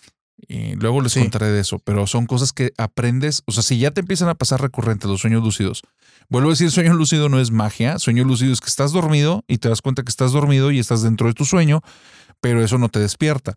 Entonces de Ah. repente dices, ah, quiero volar ¿Hay y vuelas. Sí, hay, hay- algo, bueno, no sé si tú sepas, la verdad te quiero preguntar esto. Tú que ya has Cuéntame. experimentado, eh, estuvo conmigo hace unos días una persona que es psicólogo, este, Ok. Y él también practica el tema de los sueños lúcidos, porque él me dice que no es algo que, que hagas así nada más, es como, el es como el desdoblamiento, lo puedes experimentar involuntariamente, pero Ajá. no es algo como que sea muy recurrente, es algo que tú, que tú puedes practicar y que se puede perfeccionar al grado de Sí. que tú digas, hoy voy a dormir, hoy voy a tener un sueño lúcido, voy Sí, a hacer sí, lo que yo puede. quiera. Entonces, bueno, esta persona me decía, cuando tú estás ya dentro de tu sueño y estás viendo gente, no me dijo por qué, pero me dijo, nunca Ajá. le preguntes a alguien si esto es un sueño. No lo hagas. Y pero ¿por qué? Dice, te lo dejo de tarea, después te digo. ¿Tú sabes algo acerca de esto? Ay, es que, mira, hay- lo- no, o sea, de manera directa no lo había escuchado así, pero sí, sí me hace cierto sentido. Eh, tengo que decir varias cosas. Yo no estudié sueños lúcidos, o sea, yo no me metí a estudiar nunca nada jamás. Yo empecé a hacer mi teoría de cómo funcionaban.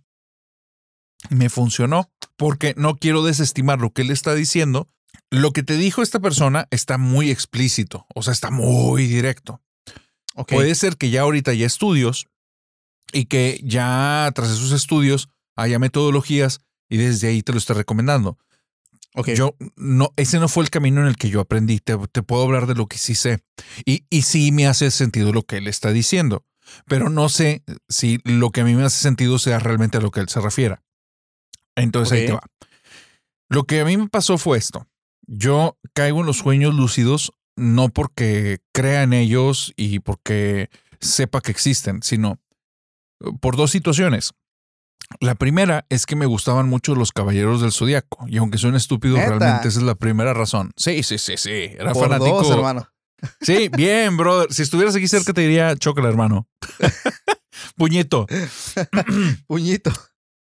Fíjate, hermano, que el, me gustaban mucho. Los pasaban en este, TV Azteca en Caritele los sábados a las 7 de la mañana. Me acuerdo perfectamente porque los viernes me obligaba a dormir para que se. Porque yo decía, es que si me duermo ya, me levanto a las 6 de la mañana y voy a estar a nada de verlos. Y Sí. ahorita, si sigo despierto, no los veo y yo los quiero ver. Entonces me obligaba a dormir y gracias a eso aprendí a inducirme al sueño. Y era relajar mi cuerpo, imaginar que estaba dormido y empecé a hacer ejercicio sin que nadie me explicara. Solo empecé a prestar atención cuando me dormía, que era lo que hacía justo antes de dormirme. Me llevó un par de semanas y empecé a darme cuenta que los brazos se sienten bien cómodos, pongo mucha atención en una parte de mi cuerpo, respiro profundo, pienso en algo en lo que mentalmente me enfoque demasiado y después de eso son las 6 de la mañana. O sea, ya me desperté Wow. porque no tenía sueños lúcidos. No, ni siquiera me acordaba de mis sueños. Era, tenía seis o siete años. Sí. Pero me inducía al sueño de forma muy sencilla. Entonces llegó un tiempo, después de estar practicando eso, que me. Si yo me acostaba, dos minutos después yo ya podía estar profundamente dormido. No en trance, dormido profundo. O sea, te- llegaban las personas, me levantaban y me levantaba modorro. Pero no, no en un trance. Bueno, el segundo problema con los Caballeros del Zodiaco es que los episodios se me hacían muy cortos y yo quería ver más y empecé a inventarme en mi mente cómo seguirían los episodios, qué seguía después de esa pelea que dejaron inconclusa, que hasta el siguiente ibas a saber. Entonces me imaginaba los monos y al principio me costaba mucho trabajo. Después empecé a cerrar los ojos y me imaginaba la armadura, y me imaginaba un campo todo lleno de árboles con nieve y entonces cómo iba corriendo uno y lo perseguía el otro. Y con la práctica lo empecé a hacer cada vez más real. Y entonces después dejé de hacer eso con los ojos cerrados y lo hacía con los ojos abiertos. Y entonces podía estar sentado viendo lo que sea, pero estaba viendo una imagen en mi mente muy clara, que yo estaba creando conciencia. Entonces, esos ejercicios yo no pensé que me llevaran a nada, pues simplemente estaba viendo mis caricaturas que no me dejaron, no me las dejaron completas. Yo ya seguí con el episodio y le inventaba poderes a los monos y cosas así. Y me divertía tanto que, que era como algo que ya, ya era muy agradable, que era salir de la realidad para continuar viendo lo que me gustaba. Y el segundo Sí. punto que me llevó al sueño lúcido fueron que en mi escuela, cuando hacían exámenes, y había clases de dos horas, y yo contestaba rápido el examen, a veces porque me lo sabía y a veces porque decía, pues no me lo sé, voy a poner cualquier respuesta. Entonces, acababa muy rápido y me faltaban una hora de no hacer nada sentado en un banco. Y no, no te podías salir, no podías caminar. En otros tiempos era más estricto la situación. Y lo que hacía era sacar el diccionario y había una página en la que salían aviones. Y como ya hacía lo de los caballeros del zodiaco, ahora me imaginaba que ese avión de repente se levantaba de la hoja, tomaba colores y empezaba a andar por el salón de clases. Y después de eso me imaginaba dentro de él volando. Pero era, no, no era un dibujo mal hecho. Lo imaginaba primero como un videojuego y después como la realidad. Y pasaban las semanas y me daba cuenta que me costaba menos esfuerzo, veía con más detalle, podía hacer como más complejas las imágenes. Y un mes después empecé a tener sueños lúcidos. Cuando estaba en un sueño, de repente era, oye, este mundo está muy extraño. El agua corre para Sí. arriba y los lagartos hablan. Creo que estoy soñando. Y empecé a captar de, y estoy consciente que estoy soñando. Y al empezarme a dar cuenta de eso, me despertaba. Y después, por práctica, se empezó a prolongar el tiempo. Ya no eran segundos, ya era más tiempo. Y después ya eran, oye, escenas completas. Me di cuenta que podía hacer películas, que podía estar haciendo. eh, yo era un caballero del zodiaco y tenía una armadura y corría por campos y conocía ciudades nuevas y cosas así. Pero eh, a veces en los sueños te topas con cosas que pareciera que no las estás dominando tú. Sí, o sea, que, me ha que pasado. están ahí. ¿Sí te ha pasado? Sí. Y me topé con entidades humanos que algo me decía que esto no es parte de tu imaginación, eso es otra cosa. Sí. Adelante, cuéntame. No, no, no, ahorita te termina, porque e- e- es para lo que yo iba. O sea, hay cosas que tú dices, güey, esto no lo estoy creando yo. Es más, ni siquiera me pasó por la mente poner a un, a un tipo así. O sea, definitivamente es cuando te sacas de onda, güey. Pero adelante, Sí. adelante. Sí, eh, con- yo los distinguía como ahora en los videojuegos, los, ah, ¿cómo se llaman? Tienen un nombre los que son personajes que van a estar todo el videojuego ahí. eh, eh, en, en, en PCMs o NPCs. La gente que Algo juega así. videojuegos, corríjame, pero son personajes que son utilizados por la computadora. Es una inteligencia artificial. Entonces, algunos los reconocía que decía, ah, estos son como el mono que está dentro de mi sueño, como parte de la realidad que cree, se nota. No es, o sea, es parte de mi imaginación. Y aunque esté haciendo cosas que yo, yo no lo estoy imaginando de forma directa, tiene todo el sentido. Y después decía, bueno, ahora lo desaparezco. Y fue, se iba y ya, no hay problema. Se volvía a esa escena negra, cambiaba de escena y había otros. Y lo entendía porque tenía que ver cómo, cómo imaginaba las cosas. Pero había unos que cuando te ibas al negro, esa cosa permanecía ahí. Y decías, ah, la chingada, Sí. ¿qué es esto? O sea, se supone que no deberías de estar aquí. Y te dabas cuenta que entonces él te reconocía a ti.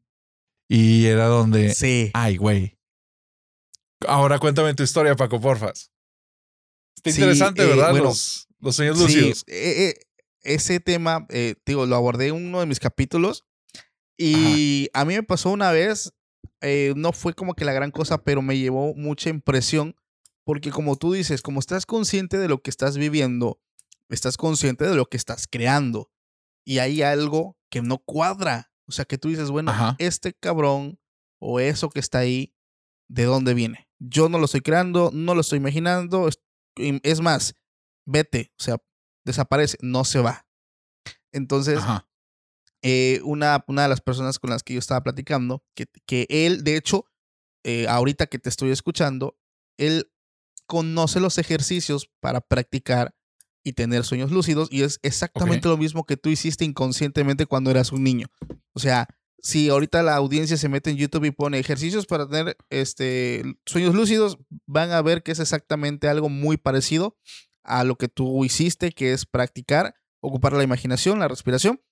Pero esta persona me decía que en uno de sus sueños lúcidos, él iba caminando también por una calle. Él llega como a una avenida y él iba creando todo. No, pues quiero que ahorita se me atraviese un Ferrari, aparecía. Entonces todo iba marchando bien. Y él, por ejemplo, eh, del otro lado de, de la avenida, ve a una mujer vestida de blanco. Ok.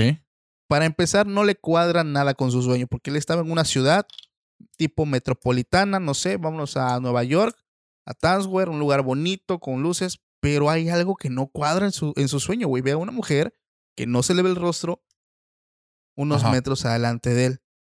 Entonces, él hasta ese momento tenía el control completamente de su sueño. Y como tú dices, como ya tienen la práctica, bueno, pues vete, ¿no? ¿Qué crees? No se fue? va, güey. Y él empieza como a tener un poco de incertidumbre, miedo, por así decirlo, porque eso iba caminando, cruzaba la calle y se iba acercando a él. Entonces él se aleja, vuelve a imaginar que, que, que cambia toda la escena, cambia la escena completamente, ya no está en una ciudad, ya está a lo mejor en su casa. Peor aún, güey. En, en la escena que él está creando, que está en la sala de su casa, él está sentado y esa madre está enfrente de él, güey. Ahí sigue, güey. No se va.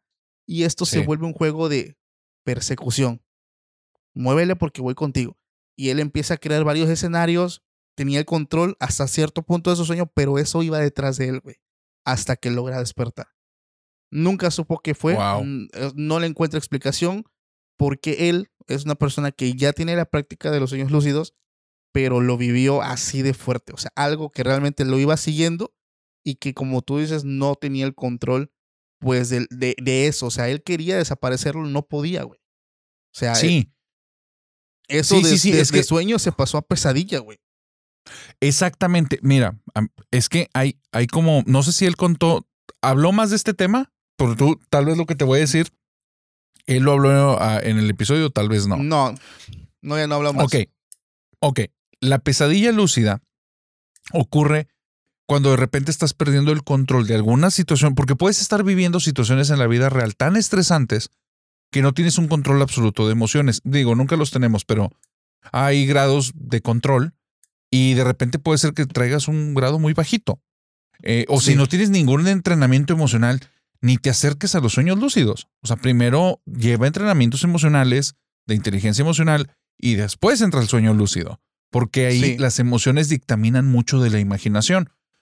Uno de los fenómenos puede ocurrir que es la pesadilla lúcida, así la viví yo, y es que en temporadas en las que vivía mucho estrés, yo ya entraba sin saber cómo no entrar a sueños lúcidos. Yo ya me iba directo. Y si estuve viviendo temporadas muy altas de estrés, mi sueño instantáneamente se transformaba en una pesadilla y de repente yo era parte de una película de terror en la que al inicio no estaba consciente que era un sueño y después era consciente que era un sueño, pero por las circunstancias estaba aterrado.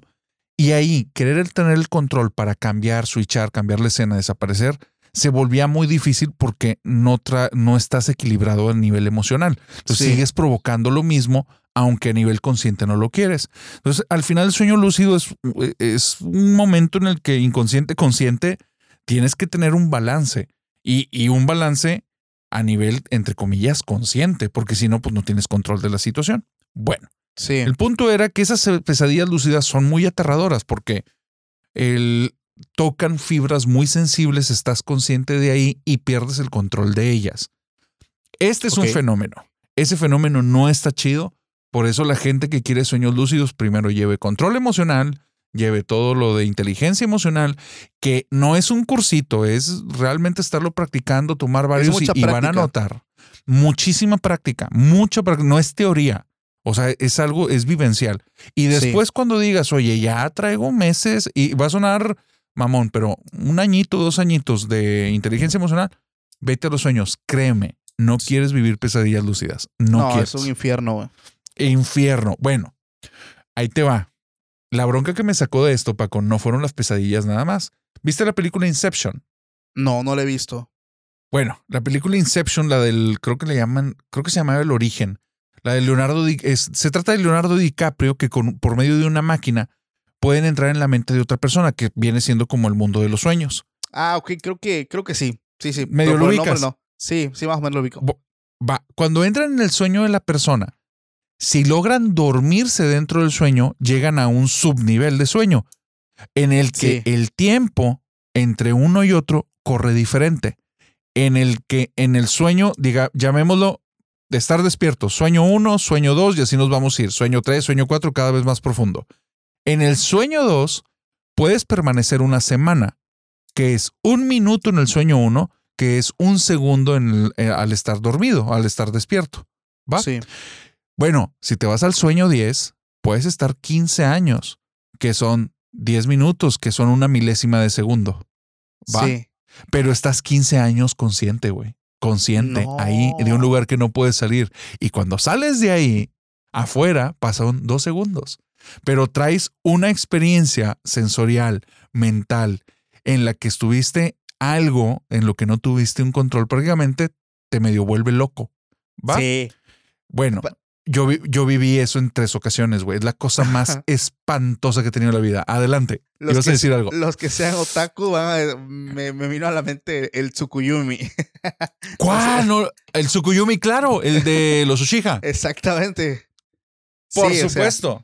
puedes pasar ahí días, semanas, meses, años y en la realidad pasar tan solo una fracción de segundo. Me encanta. Lo, lo único es que a mí la forma en la que me ocurrió eh, bueno, pues de hecho se parece más al Tsukuyumi que Inception, pareciera. Porque yo no, no tuve que dormirme. Qué buena, qué buena, qué, increíble. se parece más a eso que el Inception, 100%. Sí, yo me voy a dormir y, y, lo que sí está ocurriendo es que me estoy, bueno, me estoy despertando y despertando y despertando y despertando y despertando y despertando y despertando. En una que fue la peor de todas y fue la última y después de esa dije ya nunca más, tuve como si me estuviera despertando y llevaba todo mi día normal, alrededor de 15 días. Así. llevaba mi día normal, me levantaba, mi rutina normal, hablaba con las personas, hacía revisiones de realidad. Viera realidad, que digo, eso luego les contaré porque es muy técnico, pero oye, todo bien, tenía una conversación con mi papá al momento de desayunar, me iba al trabajo, llevaba el trabajo, todo perfecto, va, va, va. Sí. Daban 3, 4 de la tarde y de repente se empezaba a deformar todo. Una pared se volvió oscura y salía algo de ahí. Me empezaba a perseguir y yo, güey, ¿qué? ¿Esto es un sueño? Pero tengo No. horas aquí, güey. ¿Qué pedo? ¿Cómo que es un sueño? Pues si platiqué, si pasó esto, si. Ok, entonces despiértate. Fum, me levantaba y a ver, ¿dónde estoy? Estoy en mi cama. Y sí, Sí. sí, estoy en mi cama. Estoy en mi cuarto, revisa. Y esas son las revisiones de realidad. Yo tenía puntos en los que a mí me decían, ¿estás despierto o estás dormido? No, sí estoy despierto. Ok. Entonces, ¿qué hora es? Ver el despertador, los números no se pueden ver. Ah, sí se ven. Listo, estoy despierto. Ábrele. Vamos a darle el día, ta, ta, ta, de la tarde se empezaba a deformar una pared. Yo no seas mamón, estoy dormido. Estoy No. dormido otra vez. 15 días, güey. O sea, fue la cosa más horrible que me ha pasado. Cuando me levanté, tardé un día completo en, en como que, a ver, estoy despierto, estoy dormido, lo estoy imaginando. Te vuelve loco, güey. Te vuelve loco. Sí. Definitivamente, incluso eh, tiene su nombre. Eh, realmente tiene su nombre. La verdad no lo recuerdo ahorita, pero ah, sí. ¿en serio? Sí, tiene su nombre. Ya tienes, o sea, eh, no sé, o sea, creo la forma eh, informal de cómo le llaman, creo que son prisiones, prisiones de sueño, algo así. O sea, su nombre, Ah. nombre no oficial, pero también ya tiene como que una, un poco de investigación detrás. Y también me ha pasado que estás soñando y quieres despertar y quieres, y, o sea, estás consciente y no puedes. Y por ejemplo, hay otras personas que exactamente como tú, o sea, se cuenta que llevan unos días ya viviendo, piensan y pum, despiertan y ¿qué onda? O sea, ¿estaba soñando? Para mí, Estaba que yo, para mí que yo estaba despierto. Entonces sí, sí, definitivamente. O sea, el Sukuyumi, definitivamente. Es hermano. Sukuyumi. Sí, sí, sí. Y para la, para la gente que está escuchando, no busquen esta experiencia, ¿eh? Se No. los digo y es en serio. El, eh, las cosas paranormales que he vivido es horrible, pero esto, no, esto, esto te vuelve loco. O sea, esto sí pierdes la cordura porque llega un momento en el que pasaste tanto tiempo y la percepción del tiempo fue tal que ya no puedes creer lo que estás viendo. Sí. Puede ser parte del sueño. Todo era demasiado real. No, no, no, no, no. Es, es espantoso. Y ya, ya después de eso, empecé a hacer ejercicios para no imaginar, no, no visualizar, no dormir tan fácilmente, no entrar con tan- O sea, fue como en reversa todo lo que sabía y Ok. bloqueé. Va. Pero qué locura. De de- ¿Cómo llegamos a sueños lúcidos, pesadillas lúcidas y prisiones de sueños? ¿Quién sabe? Pero eso nos lleva Pero está muy buena. de nuevo. Está muy buena la plática, la verdad. Pero ¿Te lo estás pues, pasando chido? Sí, definitivamente, porque, o sea, realmente la conversación nos está llevando a, a puntos muy interesantes que, que definitivamente no teníamos planeado. De hecho, supuestamente era la continuación de los casos de los Warren, Sí. pero, pero no, o sea, realmente está, está muy genial. Porque me hiciste incluso recordar ciertas anécdotas que sí Oh, viví. por favor. Que, no, son las que ya conté. Ya las que sí, contaste, son- o sea, sí, realmente es algo que no, no tenía planeado. Que con lo que estás diciendo, o sea, reviviste tal cual esa experiencia que tuve o que también conozco, pero está muy chido, güey, chingón. Oye, duda, duda. Digo, ya, ya que nos desviamos, pues aprovechemos tantito más. Este, pregunta, Paco. Dime. Para ti, ahora que has estado con el podcast Extra Normal, que quien no lo ha escuchado, vaya a escuchar, está muy bueno. Aquí el brother se avienta unos trabajos de investigación bastante sabrosos. Ahí hemos hecho ya varias colaboraciones. Gracias. Este, pero en, en, ok, en tu experiencia ahora que has estado tratando en este podcast, ¿cuál ha sido el caso que has tenido que rechazar, no por fraude, sino porque dices, no le voy a entrar, a este sí no le entro? Ah, ¿Te refieres a hacer algo en una grabación, este, una colaboración o algo así? O temática, cualquiera de las dos. Ok. eh, hay una persona que después de que tuve yo el, el- el detalle con estas personas que vinieron y todo lo que conté, Sí. hay, hay, hay un miembro más que no vino, que por X trabajo no, no había podido venir y qué bueno que no vino, porque me contacta y me dice, oye, vi que grabaste con el grupo, quiero grabar uno contigo. Yo soy, eh, me empezó a sacar un montón de cosas que es clarividente, medium, bruja, o sea, una cosa tremenda. Yo voy, yo voy, yo voy y este, quiero grabar contigo. Voy a llevar mis aparatos, tiene sus herramientas de trabajo. este, algo así como una tabla, no es la Ouija, pero, o sea, ella venía realmente a hacer un tipo de, ¿cómo te puedo decir? O sea, de hablar con espíritus en el programa, güey. Güey. Ah, que iba a ser una. O sea, una sesión ahí espiritista. Sí, iba a ser una sesión. Yo dije, güey, ni madres. O sea, o sea, lo hablo, lo narro, me gusta el género, pero tampoco te pases de lanza, güey. Porque es mi casa, güey. No, no, o sea, tan solo con estos güeyes que vinieron, que no hicieron algo así como que directamente, solamente su presencia fue suficiente y basta para todo lo que pasó. Ahora, hacer esto tal cual, dije, nada, Nel. Lo siento mucho, pero no. Le dije, mira, amiga, ¿sabes qué? Tengo la agenda llena, te hablo. Güey, es que no, güey, no. O sea, definitivamente una cosa es, por ejemplo, hablar, platicar, y otra cosa es indagar y hacerlo. Y es algo que también le he dicho mucho a los seguidores. No jueguen la Ouija, no hagan esto. ¿Por qué? Porque realmente son cosas que sí existen. O sea, a pesar de que, como, como dice tu podcast, a, a pesar de que muchas personas dicen, "Ah, es que no existe, güey, los que estamos conscientes y hemos vivido cosas, sabemos que son reales. Entonces, Sí. el platicar, por ejemplo, el narrarte algo, el, no sé, entablar una conversación es muy diferente a que yo te diga, güey, ¿sabes qué? Traigo la Ouija, vamos a ver, este, vamos a jugar, apaga las luces, prende velas. Definitivamente yo no voy con eso y, y sí tuve que rechazar esa parte. Que yo sé que esto le iba a gustar mucho a los seguidores, yo lo entiendo, pero definitivamente no le busquen tres pies al gato. O sea, mucho, y ese es un error en el que muchos creadores de contenido han caído, güey.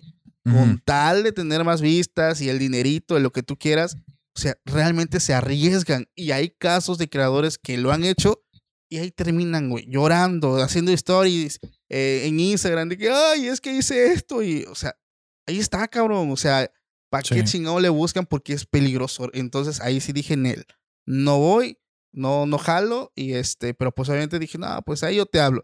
Pero no, o sea, definitivamente ahí, ahí sí no. Fíjate que me, me trajiste a la mente la semana pasada. Vino aquí una chica a contar eh, historias que le habían pasado.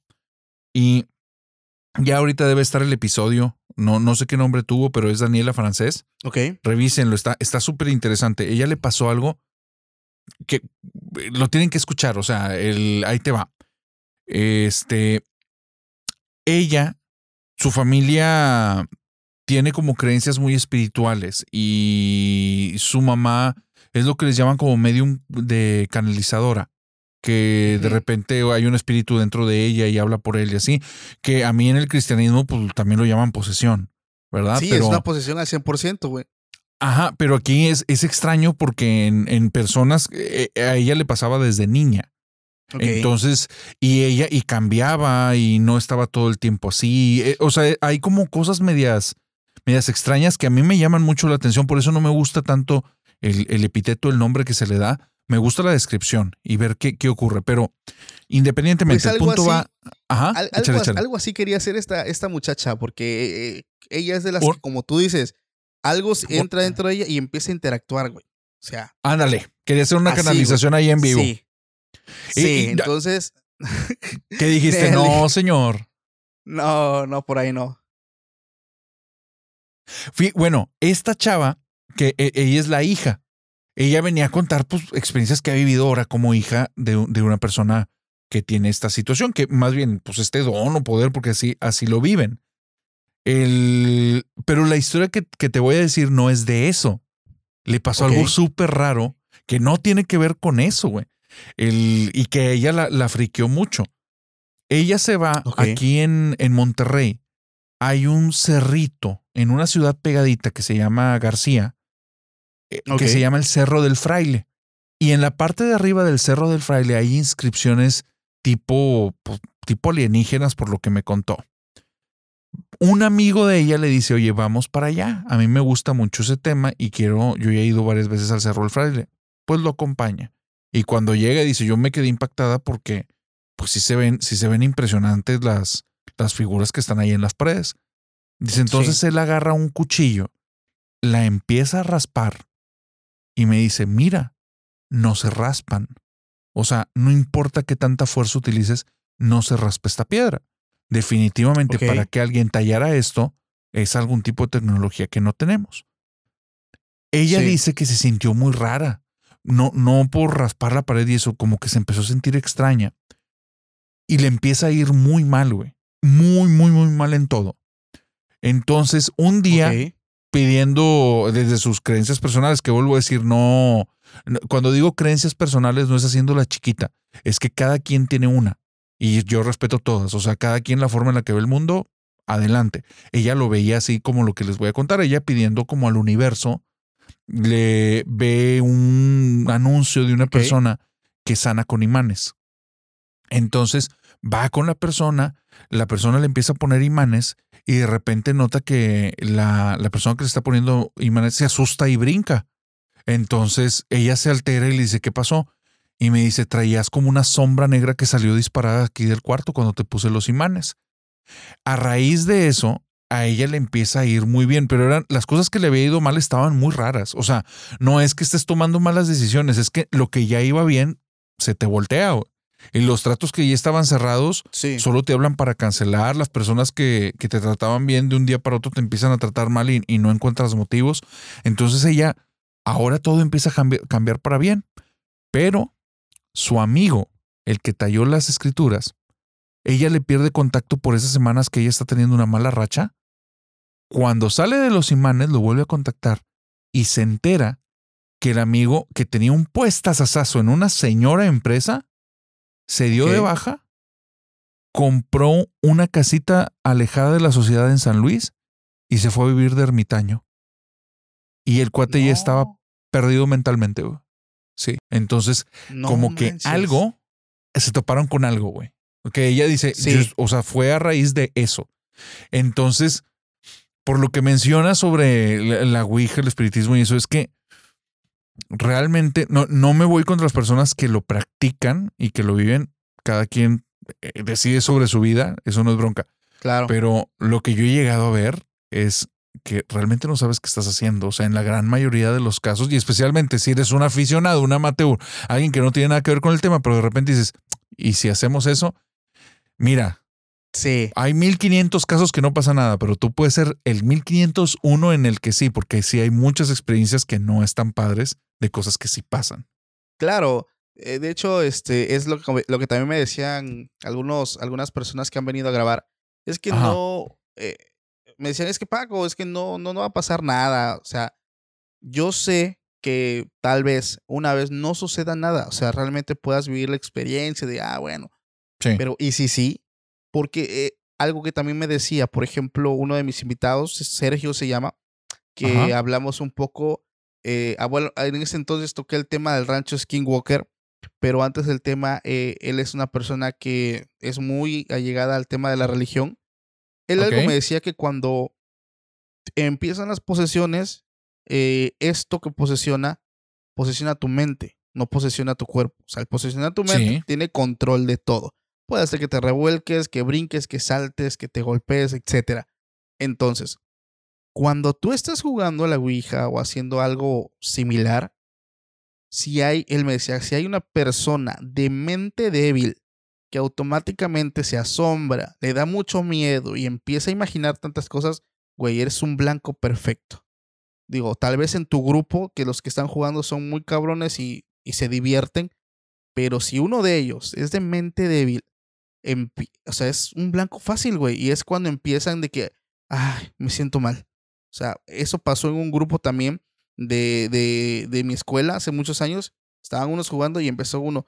"Ah, prim- primer síntoma, dolor de cabeza. ¿Qué tienes?